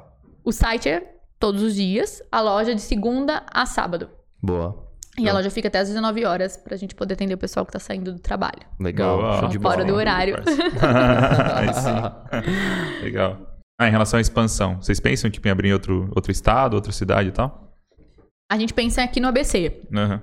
Só que a gente, com a pandemia, a gente teve uma mudança no nosso plano estratégico e a gente tá focado muito no online. Uhum. Porque no online é a, a rua mais movimentada. E a gente consegue atender todos os, os estados, todas as cidades. Uhum. Entendeu? E as pessoas, com a pandemia, é, avançou muito, as pessoas já estão mais acostumadas. Sim. Aham. Então, a gente, o site, por exemplo, assim, o site a gente tinha, tá? Quando a gente fez essa mudança de loja, a gente abandonou o site porque a gente não conseguia manter o estoque.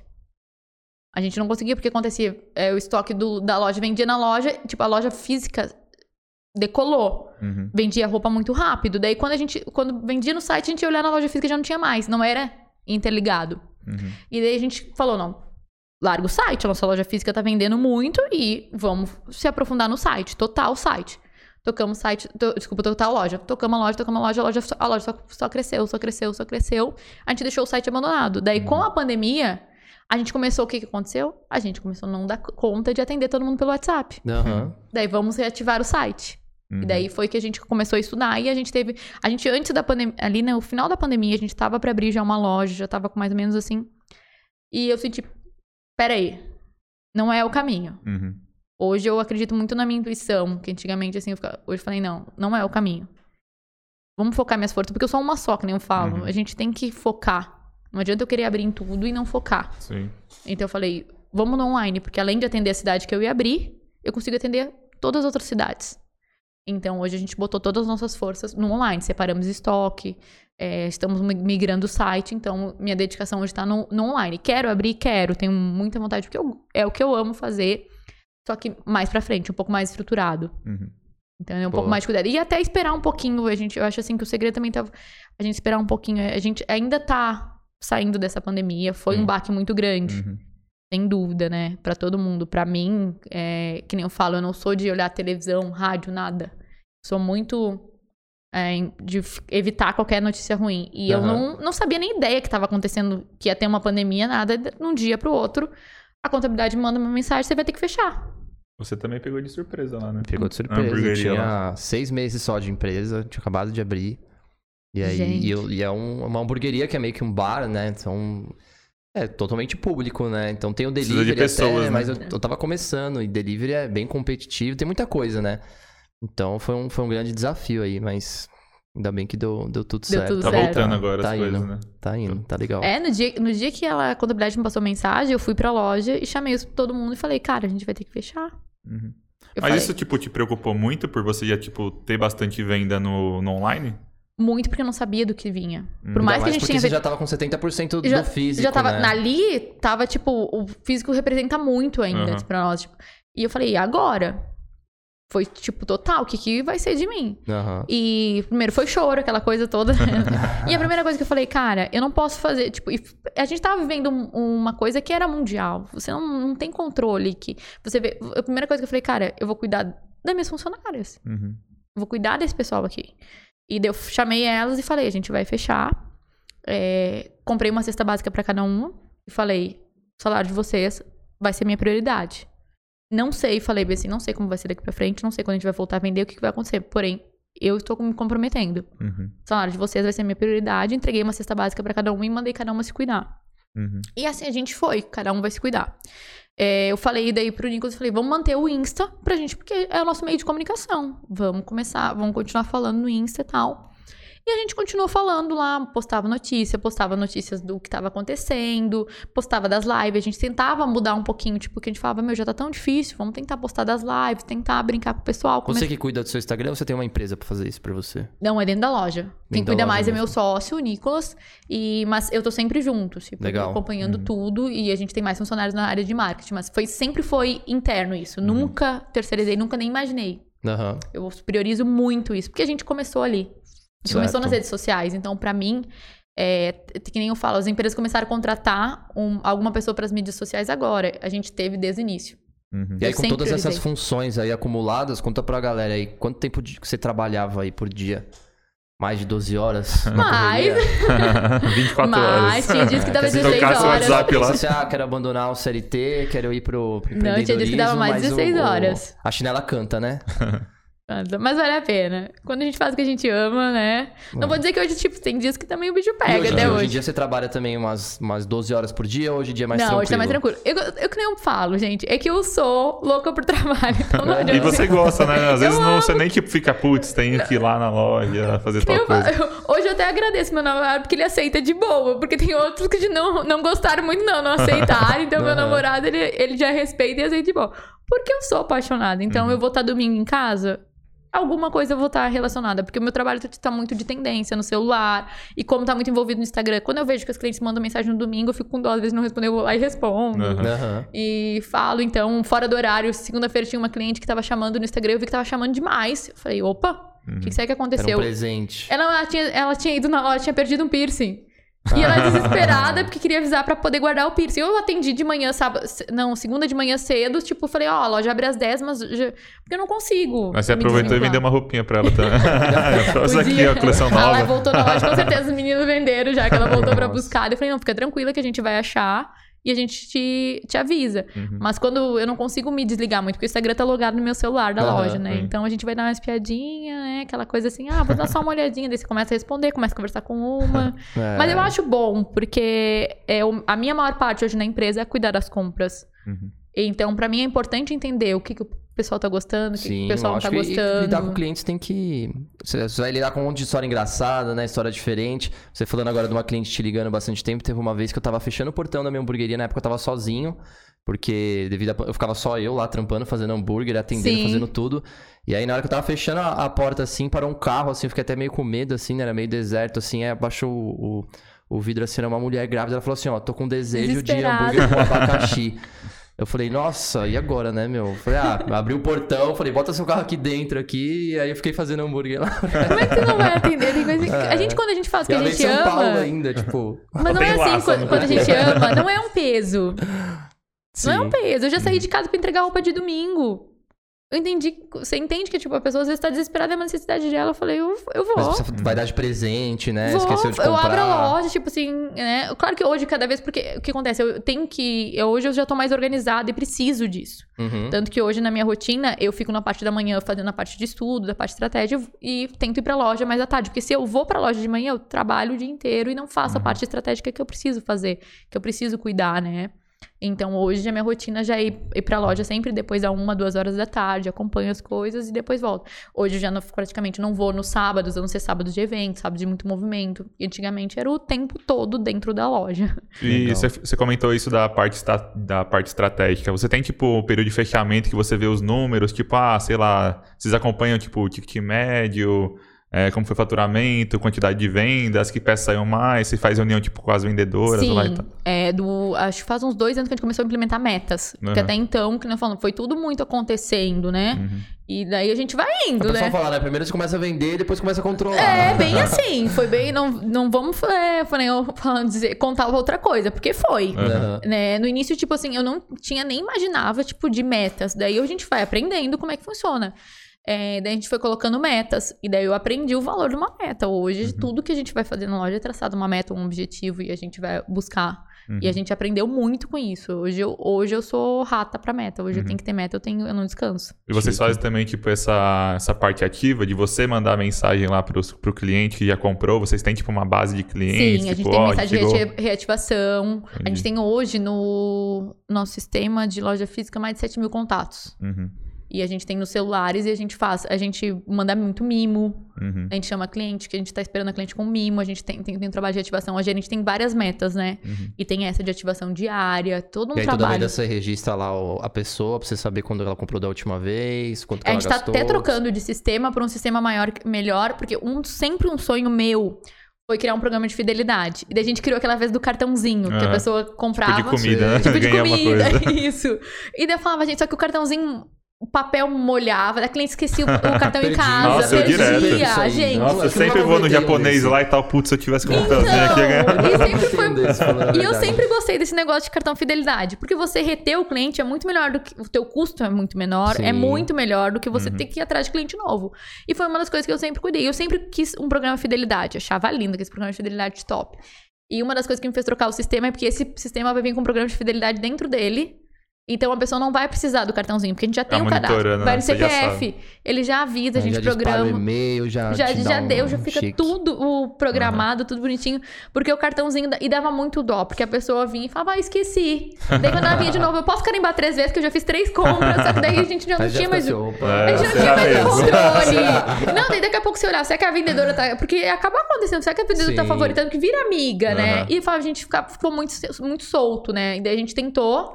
A gente, isso a gente fez, fez, fez bastante sucesso. Os meninos gostaram pra caramba. Só que a gente viu que não tava viável. A gente tá fazendo essa troca pra um sistema mais robusto e um sistema mais específico de loja de roupa. Aham. Porque é muito difícil você. Na época a gente pegou, ah, vamos testar um sistema aqui, vai esse. E é muito difícil é, você encontrar um específico para lojas pra, de varejo. E a gente conseguiu encontrar um que é bem para lojas de varejo. E ele tem esse programa de fidelidade. Então eu tô muito Ah, feliz que legal. esse ano entra o nosso programa Fidelidade. Falando em fidelidade, clientelas, conta uma história aí, mais umas das engraçadas assim que você já aconteceu lá. pra galera dar um pouco de risada também. Ai, gente. Teve um cliente que, sei lá, foi lá, quero, sei lá, o, a arara inteira e tal de vocês. Tem um cliente tipo, que, putz, a gente sabe qual é o cliente que mais consome lá. Tem, tipo, a pessoa X que... Tem, tem os clientes que são nossas As queridinhas. tops. que toda Já semana. fala, opa, hoje vai ter. Mas cliente é especial num todo, né? Aham. Que nem a gente fala. Mas tem muitos. Tem, ai, eu acho. sabe, o que eu acho mais legal de cliente. Engraçado, eu não me lembro de nenhuma. Mas o que eu acho mais legal é o retorno. Quando elas recebem a peça e quando elas postam e se acham Aham. linda e mandam a foto. Marca lá É onde eu me realizo. Marca a loja, quer ver eu dando pulos, é Aham. isso. A hora que o cliente veste a roupa e fala. E quando é da nossa marca, você fala, não. Daí Aí eu. sim. Ah, você já tem, tipo, um percento, tipo, vai, de todo o meu estoque hoje, só 10% vai ser marca própria? Ou, tipo, não, vocês Hoje vai nós chegar... estamos com mais ou menos de 10 a 20% de marca própria. Entendi. Pro ano que vem eu quero chegar a 70, se Deus quiser. Caramba, isso... Quero, porque eu quero fazer um trabalho. Uma das coisas que a gente aprendeu é, me pediu muito a moda plus size. Uhum. Muito. É uma demanda que, tipo, o pessoal procura muito. Então, como, desculpa interromper, mas tipo, como que você tá assim, é, para ficar em segurança de tipo migrar todo o seu estoque pra marca própria? Tipo, o que que você tá tipo percebendo de tipo, putz, tá dando certo isso daqui? Necess- Posso migrar Uma coisa são necessidades de não encontrar no fornecedor, Uhum, mas a principal que eu sinto é de inclusão. Uhum, Quando a gente começou com que eu saí pra buscar o- a roupa pra plus size, tamanhos maiores, eu tinha que ir lojas diferentes de onde eu comprava. uhum. Então a gente montou uma arara e tá aqui o plus size. Quando as pessoas iam lá pra loja Não tem o com- modelo que ela, que ela vê ali, né? justamente Já aconteceu isso, já tipo de pessoa Foi na assim, loja? foi quando eu testei e que eu Entendi. falei, eu não quero mais. Entendi. Eu não tô incluindo, eu tô excluindo. Uhum, Eu estou dizendo pra ela que essa roupa que eu tenho não dá pra ela, tem que ser essa daqui que ela tem que comprar. Uhum, E não é meu papel. Eu se eu quero, eu quero que todas as mulheres se sintam bem. sim. Então eu quero muito trabalhar com marca própria pra poder fazer o se eu quiser fazer o crop desse aqui, que vai ter no P, no PP, até o tamanho 50, Legal. 52, eu quero incluir. Não excluir, dizer, dizer assim, ó, a minha, essas roupas eu não tenho. Porque elas queriam aquela, que elas vinham. Não, eu quero essa. Não, mas essa eu não tenho, eu tenho nessa arara aqui. Uhum. Não tô incluindo. sim. Eu tô excluindo. Daí a gente testou e eu falei, eu não quero isso não. Não, por enquanto a gente ainda não tem. A gente atende do P ao G e algumas peças GG. Uhum. Mas é meu plano. Justamente a gente Legal. tá fazendo pra essa troca de sistema, pra loja ficar mais é, controlada, tipo, pra não depender tanto de mim, tudo bem organizadinho. Pra mim depois poder focar totalmente nessa parte de, de moda e de marca própria. E aí você vai ter que fazer uma fabriquinha, né? Ah, terceirizado, né? Terceirizado. Não penso private label, não penso em muita coisa, né? muita coisa, né? Vai virar daqui a pouco a dona da Magazine Luiza lá. Vamos Então com calma, vamos com calma, muita coisa. A gente tem que focar no que a gente é bom, Aham. né? Então eu entendo o, que, o modelo que o público quer. Uhum. Não precisa entrar na parte de fabricação, não, Certo. né? Vamos focar em entender a demanda, Aham. entender os meus clientes e vender. Deixa Certo. a produção. A gente já tem algumas parcerias com algumas é, oficinas, algumas a gente sempre está sempre buscando, já fizeram. É, a gente tem algumas linhas da parte de calçado, que também é feito nesse- dessa maneira. Então vem com a nossa marca, a gente coloca a produção e vem com a nossa marca tudo bonitinho. E é coisa que a gente está ainda desenvolvendo, mas não vejo a hora de decolar. Você faz bastante pesquisa, assim? Por exemplo, quando você vai fazer uma, uma roupa própria. é, você faz bastante pesquisa, você leva lá os desenhos, o pessoal fala, ó, quero uma assim, mas eu quero mudar isso daqui, Como quero foi a fazer primeira uma alcinha peça, assim? diferente. A primeira peça, vai ser essa a primeira peça. Nossa. Deixa eu me lembrar. A primeira, a primeira foi calçado.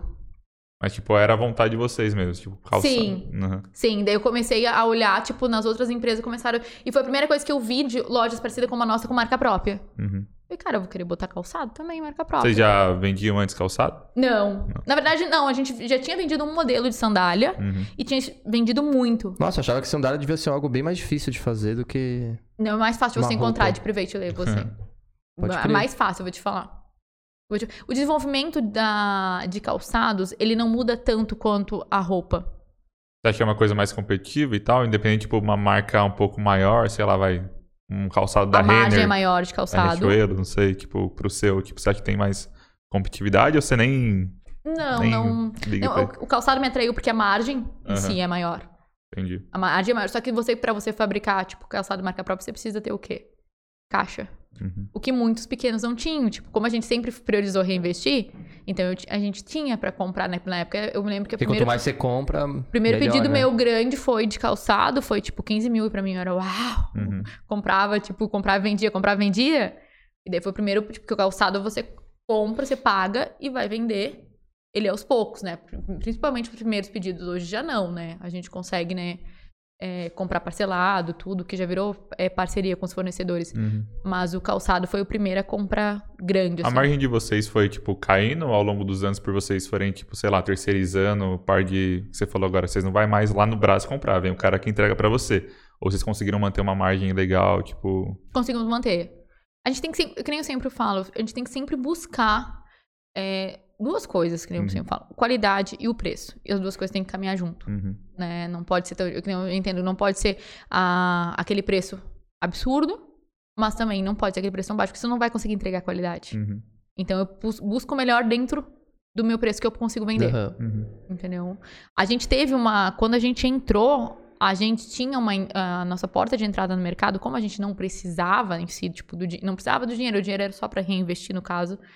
É, precisava, mas não precisava, aquela coisa, né? Sim. Era, no início a gente não mexeu. A nossa porta de entrada era trabalhar com preço baixo. Então, quanto que as pessoas marcavam uma margem três vezes o valor, 300%, nós botava menos, 150%, 200%. É, 100%, tipo, pra gente poder entrar e ficar conhecida no mercado. Uhum. E daí, assim, a gente conseguiu entrar. Legal. A gente foi nossa porta, tipo, de entrada. Hoje já não. Tipo, a gente prioriza... é, quando você consegue é, parceria com fornecedores, ajuda muito. Uhum. E hoje o que mais me ajuda é, na questão de preço é a quantidade. O poder de compra. O poder de compra mudou. Eu eu ligava para um fornecedor e pedia cinco peças. Qual que é o ticket lá da sua loja? Ticket médio que o pessoal gasta. Esse mês aumentou. É, esse mês tá batendo 200, 220. Ticket médio? É, então o pessoal Porque é gasta por causa das roupas de inverno. Verdade. Das roupas de inverno. mais é, caro, roupa de né? inverno. Ticket médio no, no inverno é sempre maior. No Uhum. verão fica em torno de 120, 130. Entendi. No verão é sempre mais Legal, as baixo. pessoas que vão lá, elas costumam comprar, tipo, mais uma pecinha ou compram mais, mais... do- geral. Nosso peça para atendimento sempre é maior. Ó, legal. A gente fez um- uma promoção no sábado que era parcelar em 12 vezes sem juros. Ah, A mulherada enlouquece. a mulherada enlouquece, É. daí leva. Daí é de 12 peças pra cima. Ela vai lá e troca o guarda-roupa todinho. Top. E assim, quando, quando é uma dúvida, você ia lá e escolhia as próprias roupas que você achava que seria legal você vender.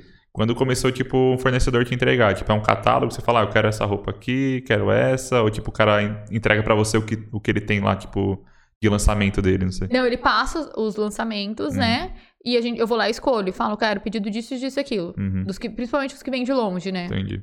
É, a gente vai, fa- faz muita pesquisa ainda. Ainda vou lá pra São Paulo, ainda faço pesquisa, vejo que é tendência. Ainda tem fornecedores também de lá. Uhum, Mas a minha compra hoje, eu vou te falar que tá 70%, 80% online também. Uhum. A minha forma de comprar mudou muito.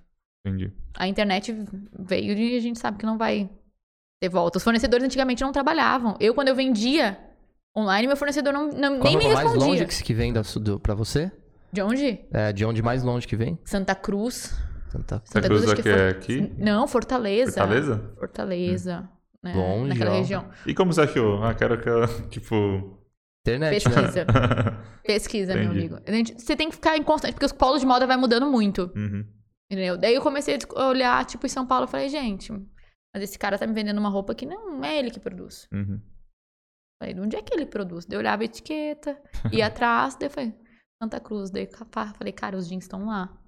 A gente começou a trazer muito jeans de lá. É muito uma mudança, Aham. tipo, acompanhar. Eu tô com uma viagem marcada pra setembro também, pra ir lá conhecer, conhecer os. Porque lá eu nunca fui viajar.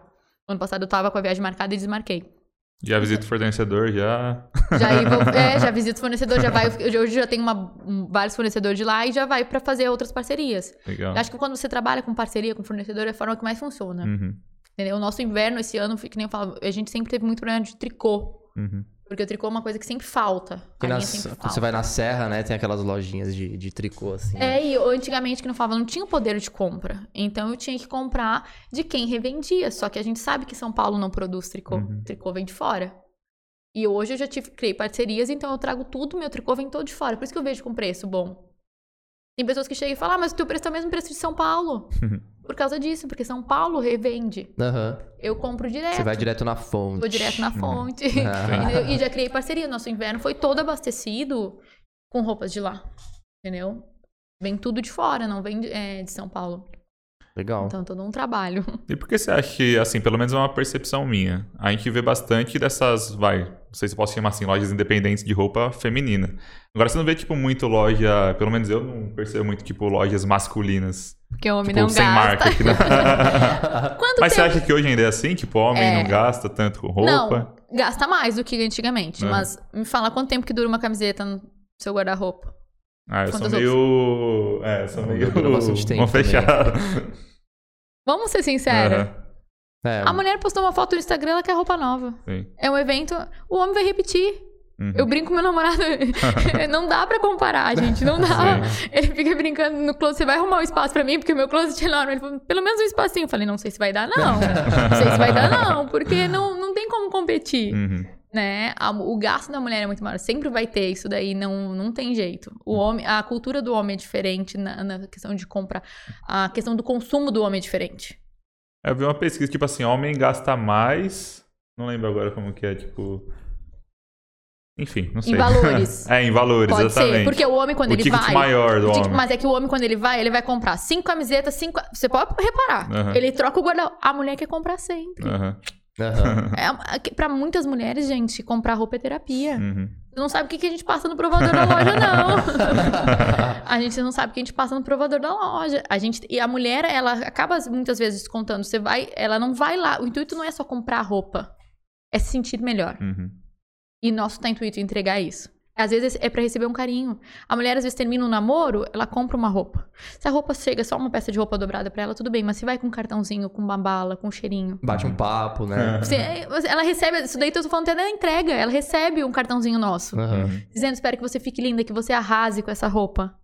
A mulher já vai se sentir melhor. Então, nosso papel não é só vender roupa. Uhum. É fazer a mulher se sentir melhor. Legal. Não é só. E o homem é diferente. O homem vai lá e ele vai comprar cinco, seis peças. A mulher, tudo que ela precisar, ela vai comprar roupa. Uhum. É, Não. faz um tempo que eu não compro uma camiseta. Não tem vontade de vender roupa masculina, não. Não tem. É, o, pessoal já eu se- o pessoal sempre pede. Ai, por que que você não abre uma VEC masculina? Não tem vontade, não. Eu gosto de trabalhar com mulheres. Legal. Eu gosto de e lá mulheres. na, na loja, tipo, a rotatividade de funcionário é grande ou, tipo, faz tempo que o pessoal tá com você, os funcionários lá? Agora todo mundo tá, tá batendo pra mais de um ano. Uhum. Vai bater um ano. É... Nunca deu problema com nenhum vendedor lá seu, tipo, putz, Já. teve que mandar embora porque tá pegando roupa, porque tá... Já, a gente- O que, que é a vida do empresário se não tem essas perrengues? Se a gente não aprende, né? Aham. É, tem um amigo nosso, o Afonso, que uma vez ele me falou a frase que eu achei sensacional. É, a melhor forma de você, a forma mais barata de você aprender é aprender com os erros dos outros, né? Então é a forma mais barata. E eu, eu tive que aprender isso a custas dores, tipo assim, foi bem doído, porque eu sempre eu achei, tipo, eu não tinha família aqui. Uhum. Então eu achava que as pessoas que da minha loja iam ser minha família. Né? Então eu achava que todo mundo tinha que conviver na minha casa. Saía, eu não tava solteira, saía comigo e levava pra cima e pra baixo. Só que eu sempre confiei muito em intuição. Muito intuição. Uhum. E daí teve um episódio que eu cheguei na loja e a gente não tinha controle, porque a loja foi crescendo do- de uma forma que eu não esperava. Nem sabia como controlar. Então, nosso controle sempre era muito básico. Daí eu olhei pra uma pessoa, ela tava fazendo uma caixa do correio. Daí, na hora que ela fez a caixa do correio, perguntei pra quem é essa caixa? Pra fulana. E eu conhecia essa fulana. Eu falei, beleza. Fui pra minha casa. Quando eu tava lavando louça, aquilo começou a me incomodar, me começou a me incomodar. E eu mandei mensagem: me manda o comprovante da fulana? que eu não achei no grupo, que tinha um grupo que era pra mandar os comprovantes. Aí só um pouquinho que eu já te encaminho. Falei, tá bom. Hum. Daí daqui a pouco, ai, ela, ela depositou pra mim e eu tô transferindo pra loja. Ah, então tipo, ela Porque- meteu, vai que cola, né? Vai que- porque ela é minha então amiga. pagar. Porque ela é minha amiga. E eu, oi? Uhum. Gente, na roupa que eu tava, larguei a louça, peguei o carro e cheguei. Eu cheguei lá na loja, peguei o Primeira coisa que eu falei, cara, tá tudo no celular, as informações, vai ser no celular. Uhum. Cheguei na loja, peguei o celular e falei, me dá o celular. Não, o celular é meu, o celular é da minha loja. Uhum. Né, Daí ela veio e falou, fica lá embaixo, que não tinha um escritório em cima. Eu falei que eu vou verificar algumas coisas. E daí, na hora que a gente foi puxar, a gente descobriu. o Mas baque tipo, foi chegou grande. a ser caso de polícia ou você tipo só demitiu e deixou Não, por foi isso? bem sério. Foi. Foi, bem sério. A gente tem, tudo a gente, a gente tem um, é, essa minha amiga é minha assessora jurídica, então ela cuidou de tudo, ela foi pra lá, levantou tudo. Mas o problema maior não é esse, o maior problema é a decepção. Uhum. E é você voltar a confiar. Sim. Aí depois você Uhum. fica esperando. Você, tipo, às vezes a pessoa que chega no lugar tá, tipo, super honesta, mas você tem que ficar, às vezes. Você Uma atenção voltar maior, a confiar né? em pessoa, Aham. voltar a credibilidade, porque eu, e era alguém que eu ajudava, que eu fazia tipo assim Sim. de coração. E pra mim foi uma frustração. Eu já tinha passado por outras frustrações e que nem fala, você voltar a confiar nas pessoas é muito difícil. Uhum. Só que você tem que aprender, porque se você não confiar, você não consegue ter uma empresa. Sim. né? Você, não- você vai ter que confiar nas pessoas. Sim. Você tem que se acercar de, de controles? Tem, mas você tem que confiar, Uhum. Né? E foi, mas na época foi um baque muito grande. Choro, eu chorava E não é muito. só isso, né? Confiar também no- na maneira como ele atende seus clientes, né? Tudo isso que Você não tá o deixa- tempo todo lá na loja, você não consegue Você ver, né? deixa o seu sonho na mão das outras pessoas. É, Uhum. sim. Você deixa. Por mais que você treine, você capacite, é, você tá entregando o teu sonho. Então você tem que confiar muito. Entendeu? E eu era muito controladora. Eu queria estar, tipo, que nem. Eu não imaginava, se falasse há há um tempo atrás, que eu não ia estar na loja. Eu imaginava que eu tinha que ficar o tempo todo. Sabe aquela- aquele ditado que tem na. né? É, o olho do dono que engorda o porco? Uhum. Hoje eu aprendi que não, que o meu olho tem que estar no estratégico. Sim. Uhum. Eu não preciso. Enquanto eu tô lá cuidando de tudo, eu não consigo cuidar no- de como a minha empresa vai crescer, como a empresa vai escalar. Se eu tô lá embalando, empacotando, eu não vou conseguir cuidar dessa parte. Se eu não cuidar, ninguém cuida. Como que eu vou aperfeiçoar? Então a gente acaba ficando, não sai do lugar. Uhum. Né? Por muito tempo eu fui assim, achava que era eu que tinha que cuidar de tudo. Mas o mais difícil nessa época foi voltar a confiar. Então foi um baque bem grande, assim, mas a gente vai aprendendo com essas É. quedas, a gente vai parte. aprendendo também a contratar pessoas, tudo isso com, com a experiência, né? Você contrata lá as pessoas que chegam na loja? Ou... Sim. É, o- hoje ainda, tipo, depende do, do setor, né? Uhum. Se for pro escritório, que é a parte que a gente tem. A gente tem todo um escritório, porque eu sempre brigo e falo, isso eu falo desde o início. Eu não tenho uma loja, uma lojinha, eu tenho uma empresa. Uhum. Sempre falo muito isso, assim. As pessoas têm que ver que. As pessoas não imaginam que uma loja é uma empresa. Uhum. Por trás daquela minha loja física, eu tenho um escritório. E sempre tive. Sim. Que dá todo o suporte pra minha loja física. Que faz, cuida da mídia social, a gente tem uma pessoa de marketing, a gente tá com uma pessoa agora no administrativo, tem onde meu, eu e meu sócio, a gente tem, além de ser sócios, a gente tem posições dentro da loja. Ele cuida, do- ele é gerente de marketing, eu sou diretora da empresa. Então a gente tem trabalhos para ser executados lá no dia a dia. Isso faz todo parte do escritório. Então é uma das coisas que eu sempre olhei e priorizei muito. Eu tenho uma empresa. A loja física é só um dos setores da minha empresa. Então, se for loja física, a gerente contrata. Uhum. Eu, às vezes, participo para poder ajudar, é, mas é a gerente que toma a decisão e ela que contrata. Uhum. E daí, pro escritório, como é gente, depende mais, assim, é comigo. Fica mais comigo essa parte ainda. Porque, mas porque eu tô treinando. Essa menina administrativa, ela tá sendo treinada para ela contratar. Já, já, já fazer para mim poder ficar fora dessa parte. Legal. E tem algum tipo sonho ainda, tipo, putz, eu quero. Lógico, você falou de alguns aqui tal, da, da VEC. Mas tem algum ainda que você não comentou aqui com a gente? Muitos. Faz a lista Pensa aí. a pessoa que sonha. Gente, um dos maiores sonhos meu é conseguir escalar o online para poder entregar a nível Brasil. Uhum. Tenho, eu tenho, tenho metas, a gente, né? Eu falo, é, hoje eu traço. Tudo eu traço através de metas. A gente- Uhum. Eu tinha uma meta que esse mês eu comemorei muito, que a gente trocou o nosso plano com o correio. Para poder já é, conseguir mais desconto, que você troca quando você consegue mandar bastante. É, tem, que nem eu falei, trazer mais, de abrir mais lojas. Mas o mais importante para mim, que eu, o que eu tenho mais latente hoje em mim, é de ver a VEC vestindo todos os tamanhos. Legal. Esse é o que Justo. mais tem me motivado, porque a Uhum. gente tem que ter um motivo Tem o modelo PPP e o modelo GG. GG. Legal. GG, extra XG, entendeu? É, é assim, é conseguir, porque fica, eu fico frustrada, chateada, decepcionada quando alguém manda no meu Instagram e fala uma pena que não veste em mim. Uhum. Uma é pena que não é pra mim. realmente pra encontrar, tipo, no mercado, com fornecedor e tal, tipo, esses... Muito, muito. É uma briga minha. E Mas, essas tipo, próprias por- oficinas é que, trabalham realmente, comigo. Tipo, a procura é menor e tal... Porque eles entendem que dá mais trabalho. Que, na verdade, assim, a gente tá tendo uma mudança de mercado. Antigamente, o mercado só queria trabalhar com tamanho único. Uhum. Tá, Nesse mas- nosso trabalho, nesse nosso mercado de fast fashion, de, é, ele só queria trabalhar. O slow fashion sempre trabalhou com numeração, tá? Uhum. Mas normalmente até PMG. É, mas o fast fashion é muito tamanho único. Uhum. E é uma briga, porque você- os fornecedores acham mais prático. Em vez de você cortar o P, o M e o G, eles vão lá e cortam num 70, 80, 90 peças do mesmo tamanho. Uhum. Etiqueta vai menos, os custos são menores. No fast fashion é uma briga muito grande por causa de custos. Então, quando você trabalha com tamanho único, o custo é menor. Hoje a gente ainda representa uns 40, 50% ainda é tamanho único, mas é uma briga. Uhum. Eu tenho com os fornecedores tudo pra ficar insistindo pra parar com esse tamanho único. Imagina pra aumentar. Mesmo as oficinas, eu tenho muitas oficinas que já trabalham, que trabalham pra nós e trabalham com P, M, G. Mas pra mim fazer um GG já é um trabalho. Uhum. Já tem dificuldade pra eles trabalhar o GG. Tamanho maior. E é mais, mas é uma luta. Não Boa. E aí, falando agora um pouco já, um outro tema, é, sobre o empoderamento feminino aí, sobre o estar presente no mercado, ser uma mulher no mercado. Tudo bem que você tá no mercado fashion ainda, que ele é, ele é bastante feminino, né? Feminino. Mas como que foi isso? Qual- você teve dificuldades é, pra trocar ideia com fornecedores, quando chegava nos fornecedores por ser mulher? Como que é isso pra você? Sim. Isso eu acho que é, é normal, né? As pessoas desconfiam muito, acho que mesmo ainda. no, mesmo no, no fashion. Mesmo no fashion. Porque ainda tem uma, um. Mesmo no fashion, até pra, pra compras, é um percentual muito grande de homens que Uhum. fazem ainda. É, eu acho assim que. Não foi. Minhas, minhas dificuldades nunca foi assim, tanto assim no fashion, mas até banco, essas coisas assim, você lidar. Assim, as pessoas ainda olham pra mulher é, um pouco assim como aquela coisa de madame, de. De não, não me toque, Aham. entendeu? E quando você vai pra. Pra guerra, não tem jeito. Você tá lá, você tá exposto, né? Sim. Então Aham. a gente não. Eu acho. Mas eu acho assim que a parte mais. Como é que eu vou te falar? Ma- Mais complicada disso é das vezes a gente bater pé. Tipo, Uhum. Bater de frente. bater com- de frente, exigir, tipo assim, algumas coisas. Ó, isso não tá certo, assim, é, algumas coisas nesse sentido. Uhum. Pra mim, a parte mais difícil, de, de- vamos falar que foi quando a gente foi abrir a loja nova, lidar com o pessoal da obra. Eu passava a madrugada, meu amigo, com o pessoal lá, porque senão o pessoal não fazia. Aham. Imagina uma mulher com um monte de homem. E eu passava a madrugada, eu tenho foto e vídeo de eu virar na madrugada, porque o cara do gesso simplesmente tinha abandonado. Eu contratei uma outra equipe de gesso e eu tinha que falar, cara, eu preciso entregar. aham. Eu fiquei apredada, ele falava, meu, que gaúcha brava, que gaúcha chata, porque eu ficava a madrugada. Mas gaúcha é brava, minha mãe é brava também. Brava, é tipo- é brava. É, não, não, daí não tem como negar, não. Os gaúchos são bravos. Mas é que a gente, acho que gosta muito da coisa certa. Uhum. Muito.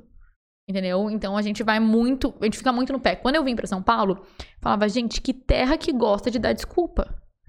Se o prazo. é, eu me lembro que eu trabalhava naquela época com tecido. E a Márcia tinha uma oficina que a gente fazia uniforme pra fora. E eu falava, o prazo é dia tal. Eu chegava, ah, já vai. Vou entregar amanhã. Vou entregar não sei o quê. E eu sou no sul, é dia 5, é dia 5. Uhum. E aqui é tudo muito. Agora eu já te- Aham. até me acostumei. Quando o fornecedor falar dia 5, eu já sei que é lá pelo dia 10. Você já se programa um pouquinho antes. Mas eu acho que a presença da mulher melhorou muito. Principalmente nas redes sociais, a gente ganhou voz. É isso, né? A gente ganhou muita voz nas redes sociais. Eu acho, acho que a presença da mulher nas redes sociais foi. é, popularizou o empreendedorismo feminino muito e hoje grande. também a, a televisão, né, as novelas, as séries abordam muito esse tema, né? É que a é gente vem de uma coisa de cultura, né? Que nem eu falava. Eu vim de uma criação e lá eu imaginava que, eu, que ia ser tudo tipo programa de Doriana. Sabe aquela propaganda de Doriana? Aham. A mulher nasceu pra, pra casar e ter Servir, filho, né? pra servir, e é coisa mais. E é isso que é o papel da mulher. Uhum. Daí você entra na parte da igreja, que também pega muito pesado nesse sentido. E ainda existem muitas Que é uma coisa que tá assim, né? começando ainda a mudar, né? Porque, Mudar. tipo, se for ver nossos pais, acho que quem, não, tipo, de amigo que não tem, tipo, uma mãe que deixou de trabalhar pra cuidar dos filhos Então, tal. eu não tive, tipo, minha mãe sempre trabalhou fora, então sempre foi muito exemplo pra mim isso. Só que no geral você vê uma barreira que eu achava, tipo assim, mas eu, eu achei que eu ia, tipo, que eu nasci e eu ia casar, ter filhos e deu minha vida pra mim. Agora eu entendi que meu propósito não é esse. Tanto que eu brinco e falo, eu quero ter filhos, quero, mas meu, tem uma filha minha que já é a loja, e meu maior prazer, meu maior propósito é gerar emprego. Uhum. É contratar mais gente. Quer ver eu ficar feliz? É contratar gente na loja. Uhum. É ver a empresa crescendo, é contratar. Então eu descobri que o meu propósito é muito maior do que o que eu pensava. Entendeu? Eu concordo plenamente que tem mulheres que são 100% realizadas sendo donas de casa e não acho nada de errado. Uhum. São perfis, né? É um diferentes. perfil, você tem que saber o que é seu propósito. Eu, nesse perfil, eu me anulei. Me fez mal. Não era. Eu fui uma pessoa que eu comecei a trabalhar com 12, 13 anos pra um tio meu, porque eu queria ter dinheiro pra comprar esmalte, não queria pedir pro meu pai. Entendeu? Então, não é o meu perfil. Não é o perfil da Tamires. Uhum. Se é o seu, eu respeito e admiro muito, porque eu acho muito difícil. Não, não é nada fácil. Só que a gente não pode se anular por causa da sociedade. Sim. E achar que a gente tem que viver aquilo porque é imposição dos outros. Sim. Entendeu? E a gente tem que viver. Eu acho que a melhor coisa é a gente viver dentro do nosso propósito. É onde a gente se realiza. Com certeza. Então, a mulher, quando ela encontra o propósito dela, cara, eu acho que ninguém segura. é isso. A gente tem um poder. Gostei de ver. A gente tem um poder que não dá, não. Boa. E a gente já viu então que tipo, você ama a VEC, você vive pra ela e tal. Se hoje um dia viesse um investidor e tal, ó, eu quero, sei lá, abocanhar 10, 20% aí pra gente expandir isso daqui, a gente vai colocar grana. Você, tipo, pensaria Bora. na possibilidade? Se chegar um Bora. fornecedor e falar assim, ó, quero comprar. Entre partes. Aham. Quer comprar? Me deixa com a parte de, de produção. Você vai querer tra- De- trabalhar deixa- na- me deixa aqui. Pode, pode comprar. Eu vendo, mas eu sou Cara, a maior realização do empresário é se alguém chega pra alguém comprar teu negócio, é que ele deu muito certo. Sim. Tem- É porque fala- falam que Se- eu- tem um cara, o, o primo rico e tal, o cara fala disso, que empresas nasceram pra ser vendidas, Pra ser né? vendidas. Porque... Não, não. Já, tipo, tem momentos que eu já pensei Aham. em vender. Tipo, hoje eu penso em vender se me deixarem no controle ali. Uhum, Me deixar na posição de diretora, uhum. Você não se vê fazendo outra coisa. fazendo o que eu amo. Até me vejo se for com roupa, com moda. Uma coisa assim, tipo, se tivesse que abrir outra marca, bora. Uhum. Já aprendi tanto com os erros. Abriria também outra também. Mas nesse momento eu tô muito realizada com o que eu faço. Que legal. eu tenho objetivos ainda pra comprar. Se a pessoa quisesse comprar, beleza, você pode comprar ela, mas Deixa que tem isso, tem isso aqui, me deixa aqui. Aham. Entendeu? Nath Voss, vamos sonhar um dia, né? Mais ou menos nesse É bom modelo. ajudar uma percepção do que você faz por amor mesmo, que não é só grana, né? O, o além da grana. Cara, né? se o, da seu, grana, é, velho. se seu objetivo for só grana, você vai parar nos primeiros perrengues. Extremo bem, então. A gente Hã? trouxe alguém aqui que É. realmente vê além da Ah, grana. Além da grana, cara. Se os seus objetivos for só a grana, você vai parar. Uhum. Você não vai Você conseguir vai pegar aguentar. uma- uma- umas dificuldades ali, vai Que ter vai uns te meses que você fica no arrebentar. negativo, você fala, ah, mano, quer saber? Você tem que ter propósito. Uhum. Entendeu? A grana é importante, é. Tudo tem que ser medido, Sim. senão a gente não tem uma empresa. É, mas ela é uma consequência de você estar fazendo as coisas certas. Legal. Entendeu? A grana é uma consequência. Uhum. né? Boa. Não pode ser o teu objetivo. Se a grana fosse meu objetivo, eu já tinha parado há muito tempo. Uhum. Entendeu? Eu vi Porque- que desde o momento que você chegou aqui, você fala com bastante paixão, assim. Eu é, acho isso muito legal, as assim. dificuldades vêm. E aí, Vem, se né? o objetivo for Você grana. faz com amor, você faz com No dedicação. início eu não ganhava nada. Quando a gente foi, tipo assim, quando eu, eu poderia ir muito bem. Na época, quando eu saí do Rio Grande do Sul, eu ganhava uns 3 mil. Não vou sair, vou voltar pro, pro mercado Uhum. corporativo, porque eu ganhei 3, 4 mil. Eu demorei muito tempo pra Hoje ganhar a gente isso. tá nesse nível aqui, né? Aqui por enquanto é só custo só pra montar tudo isso daqui e tal. Só que a gente vai na fé que. Mas eu tava certo. falando com um rapaz da, de investimento até, que ele tá Aham. cuidando de uma parte pra nós. E ele falou: seu maior investimento tem que ser sempre dentro da sua empresa. Uhum. Ele falou: eu vou fazer o que você quer, tipo, tá, essa grana tá sobrando, a gente direciona. Mas você vai me prometer que não é. Você não está. Não tem nada pra você investir, não tem. Ele ainda brincou, não tem uma loja pra você abrir, não tem. Falei, não, ainda não é o momento e tal. Então a gente coloca, mas o teu maior investimento tem que ser dentro da sua empresa. Uhum. E foi assim que a gente sempre trabalhou. Tanto que no início da, da loja grande eu brincava. Eu tinha um Corolla velho quebrado, batidinho. e eu estacionava na rua do lado porque eu tinha vergonha de estacionar da loja. porque a loja era a coisa mais linda. E um dia eu fui no salão de cabeleireiro e a namorada do menino falou o seguinte: ai, queria ser igual o Nicolas, meu sócio, porque meu sócio é muito novo. Hum. 23 anos, podre de rico. e eu fiquei olhando. Mano, mal sabe. Eu falei, o meu carro.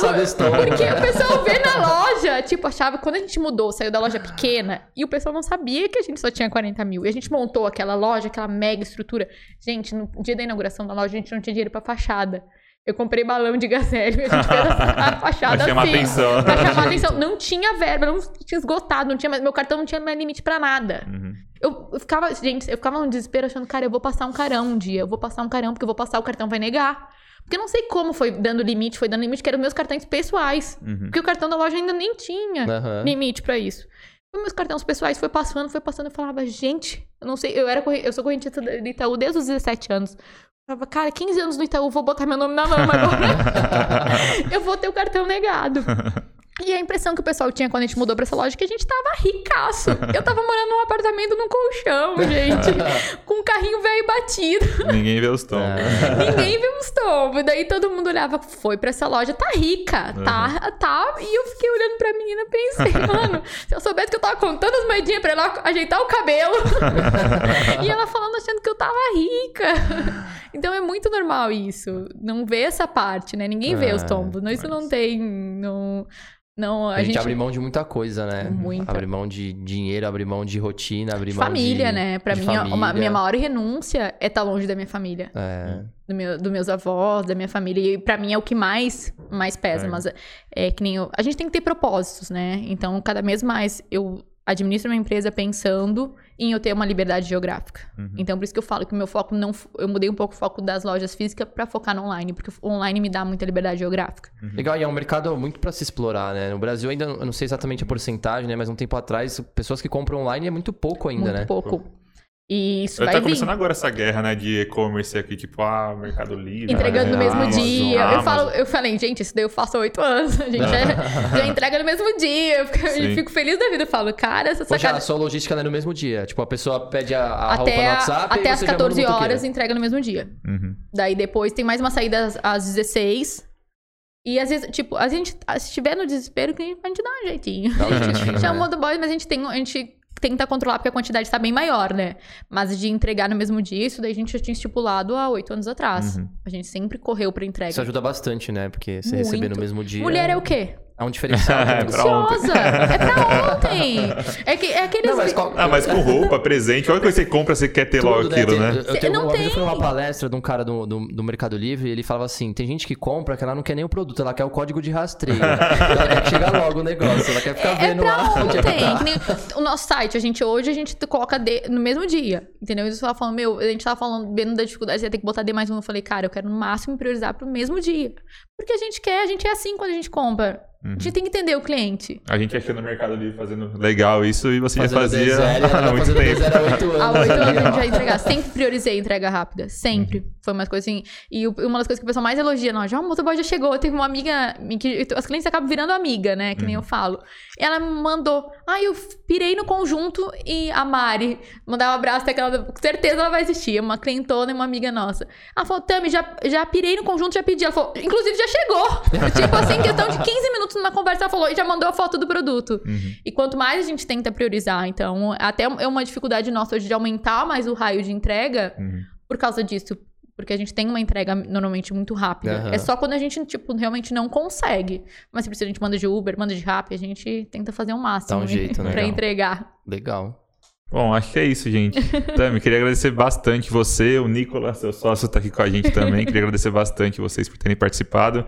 Estreando aqui o Além da Grana, né, com a gente, que é um sonho Que nosso isso, também. gente. Boa. E vai dar muito tudo feliz certo. de fazer parte desse projeto. Que legal. Lisonjeada de ter E foi sido muito bom a ter- primeira. trazer você aqui, que é uma pessoa que a gente viu realmente que tá, tipo, empreendendo, tá lá, tipo, que é além da grana. E faz, tem tudo a ver com o nome. Porque é isso, tem, Feliz é, esse é o demais. sentido que a gente quer trazer aqui pra esse podcast, né? Mostrar pro pessoal que é possível, tipo, pessoa, gente como a gente ali, começar uma empresa com, sei lá, pô, t- 500 reais aqui, gente. Ela começou uma empresa com começar, 500 cara. reais. Então, é possível e eu acho que o que mais torna isso possível é você ver além da grana. Tipo, você ver a paixão, você fazer aquilo que, que você ama, você fazer aquilo que você gosta, porque aí as coisas acontecem, né? É. Sem dúvida. E não é por acaso, né? Acho que Deus sempre une propósitos, né? Sim. Então a gente sabe Boa. que isso aqui foi um, é uma união de propósitos. Então é isso, gente. Muito Valeu. feliz mesmo. Legal, obrigadão, Tami. Eu que agradeço. Pessoal, não esquece de seguir a gente nas redes sociais. Então, a gente já tá no Instagram, a gente tá no YouTube, no Spotify, enfim, todas as redes sociais possíveis. Nos procurem que a gente vai estar lá e compartilha com seus amigos. Dá o like para esse conteúdo chegar no maior número de pessoas possível e a gente conseguir também fazer esse projeto aqui virar. É isso aí, Beleza? a gente vai trazer bastante gente legal aqui pra abrir a cabeça de vocês aí. Vamos pra cima. Juventude aí, quem não é mais jovem também já é velho, ainda quer realizar o sonho de abrir um negócio, de empreender. Sempre é tempo. Vamos pra cima, sempre a tempo, é isso aí. É isso. Valeu, gente. Obrigadão.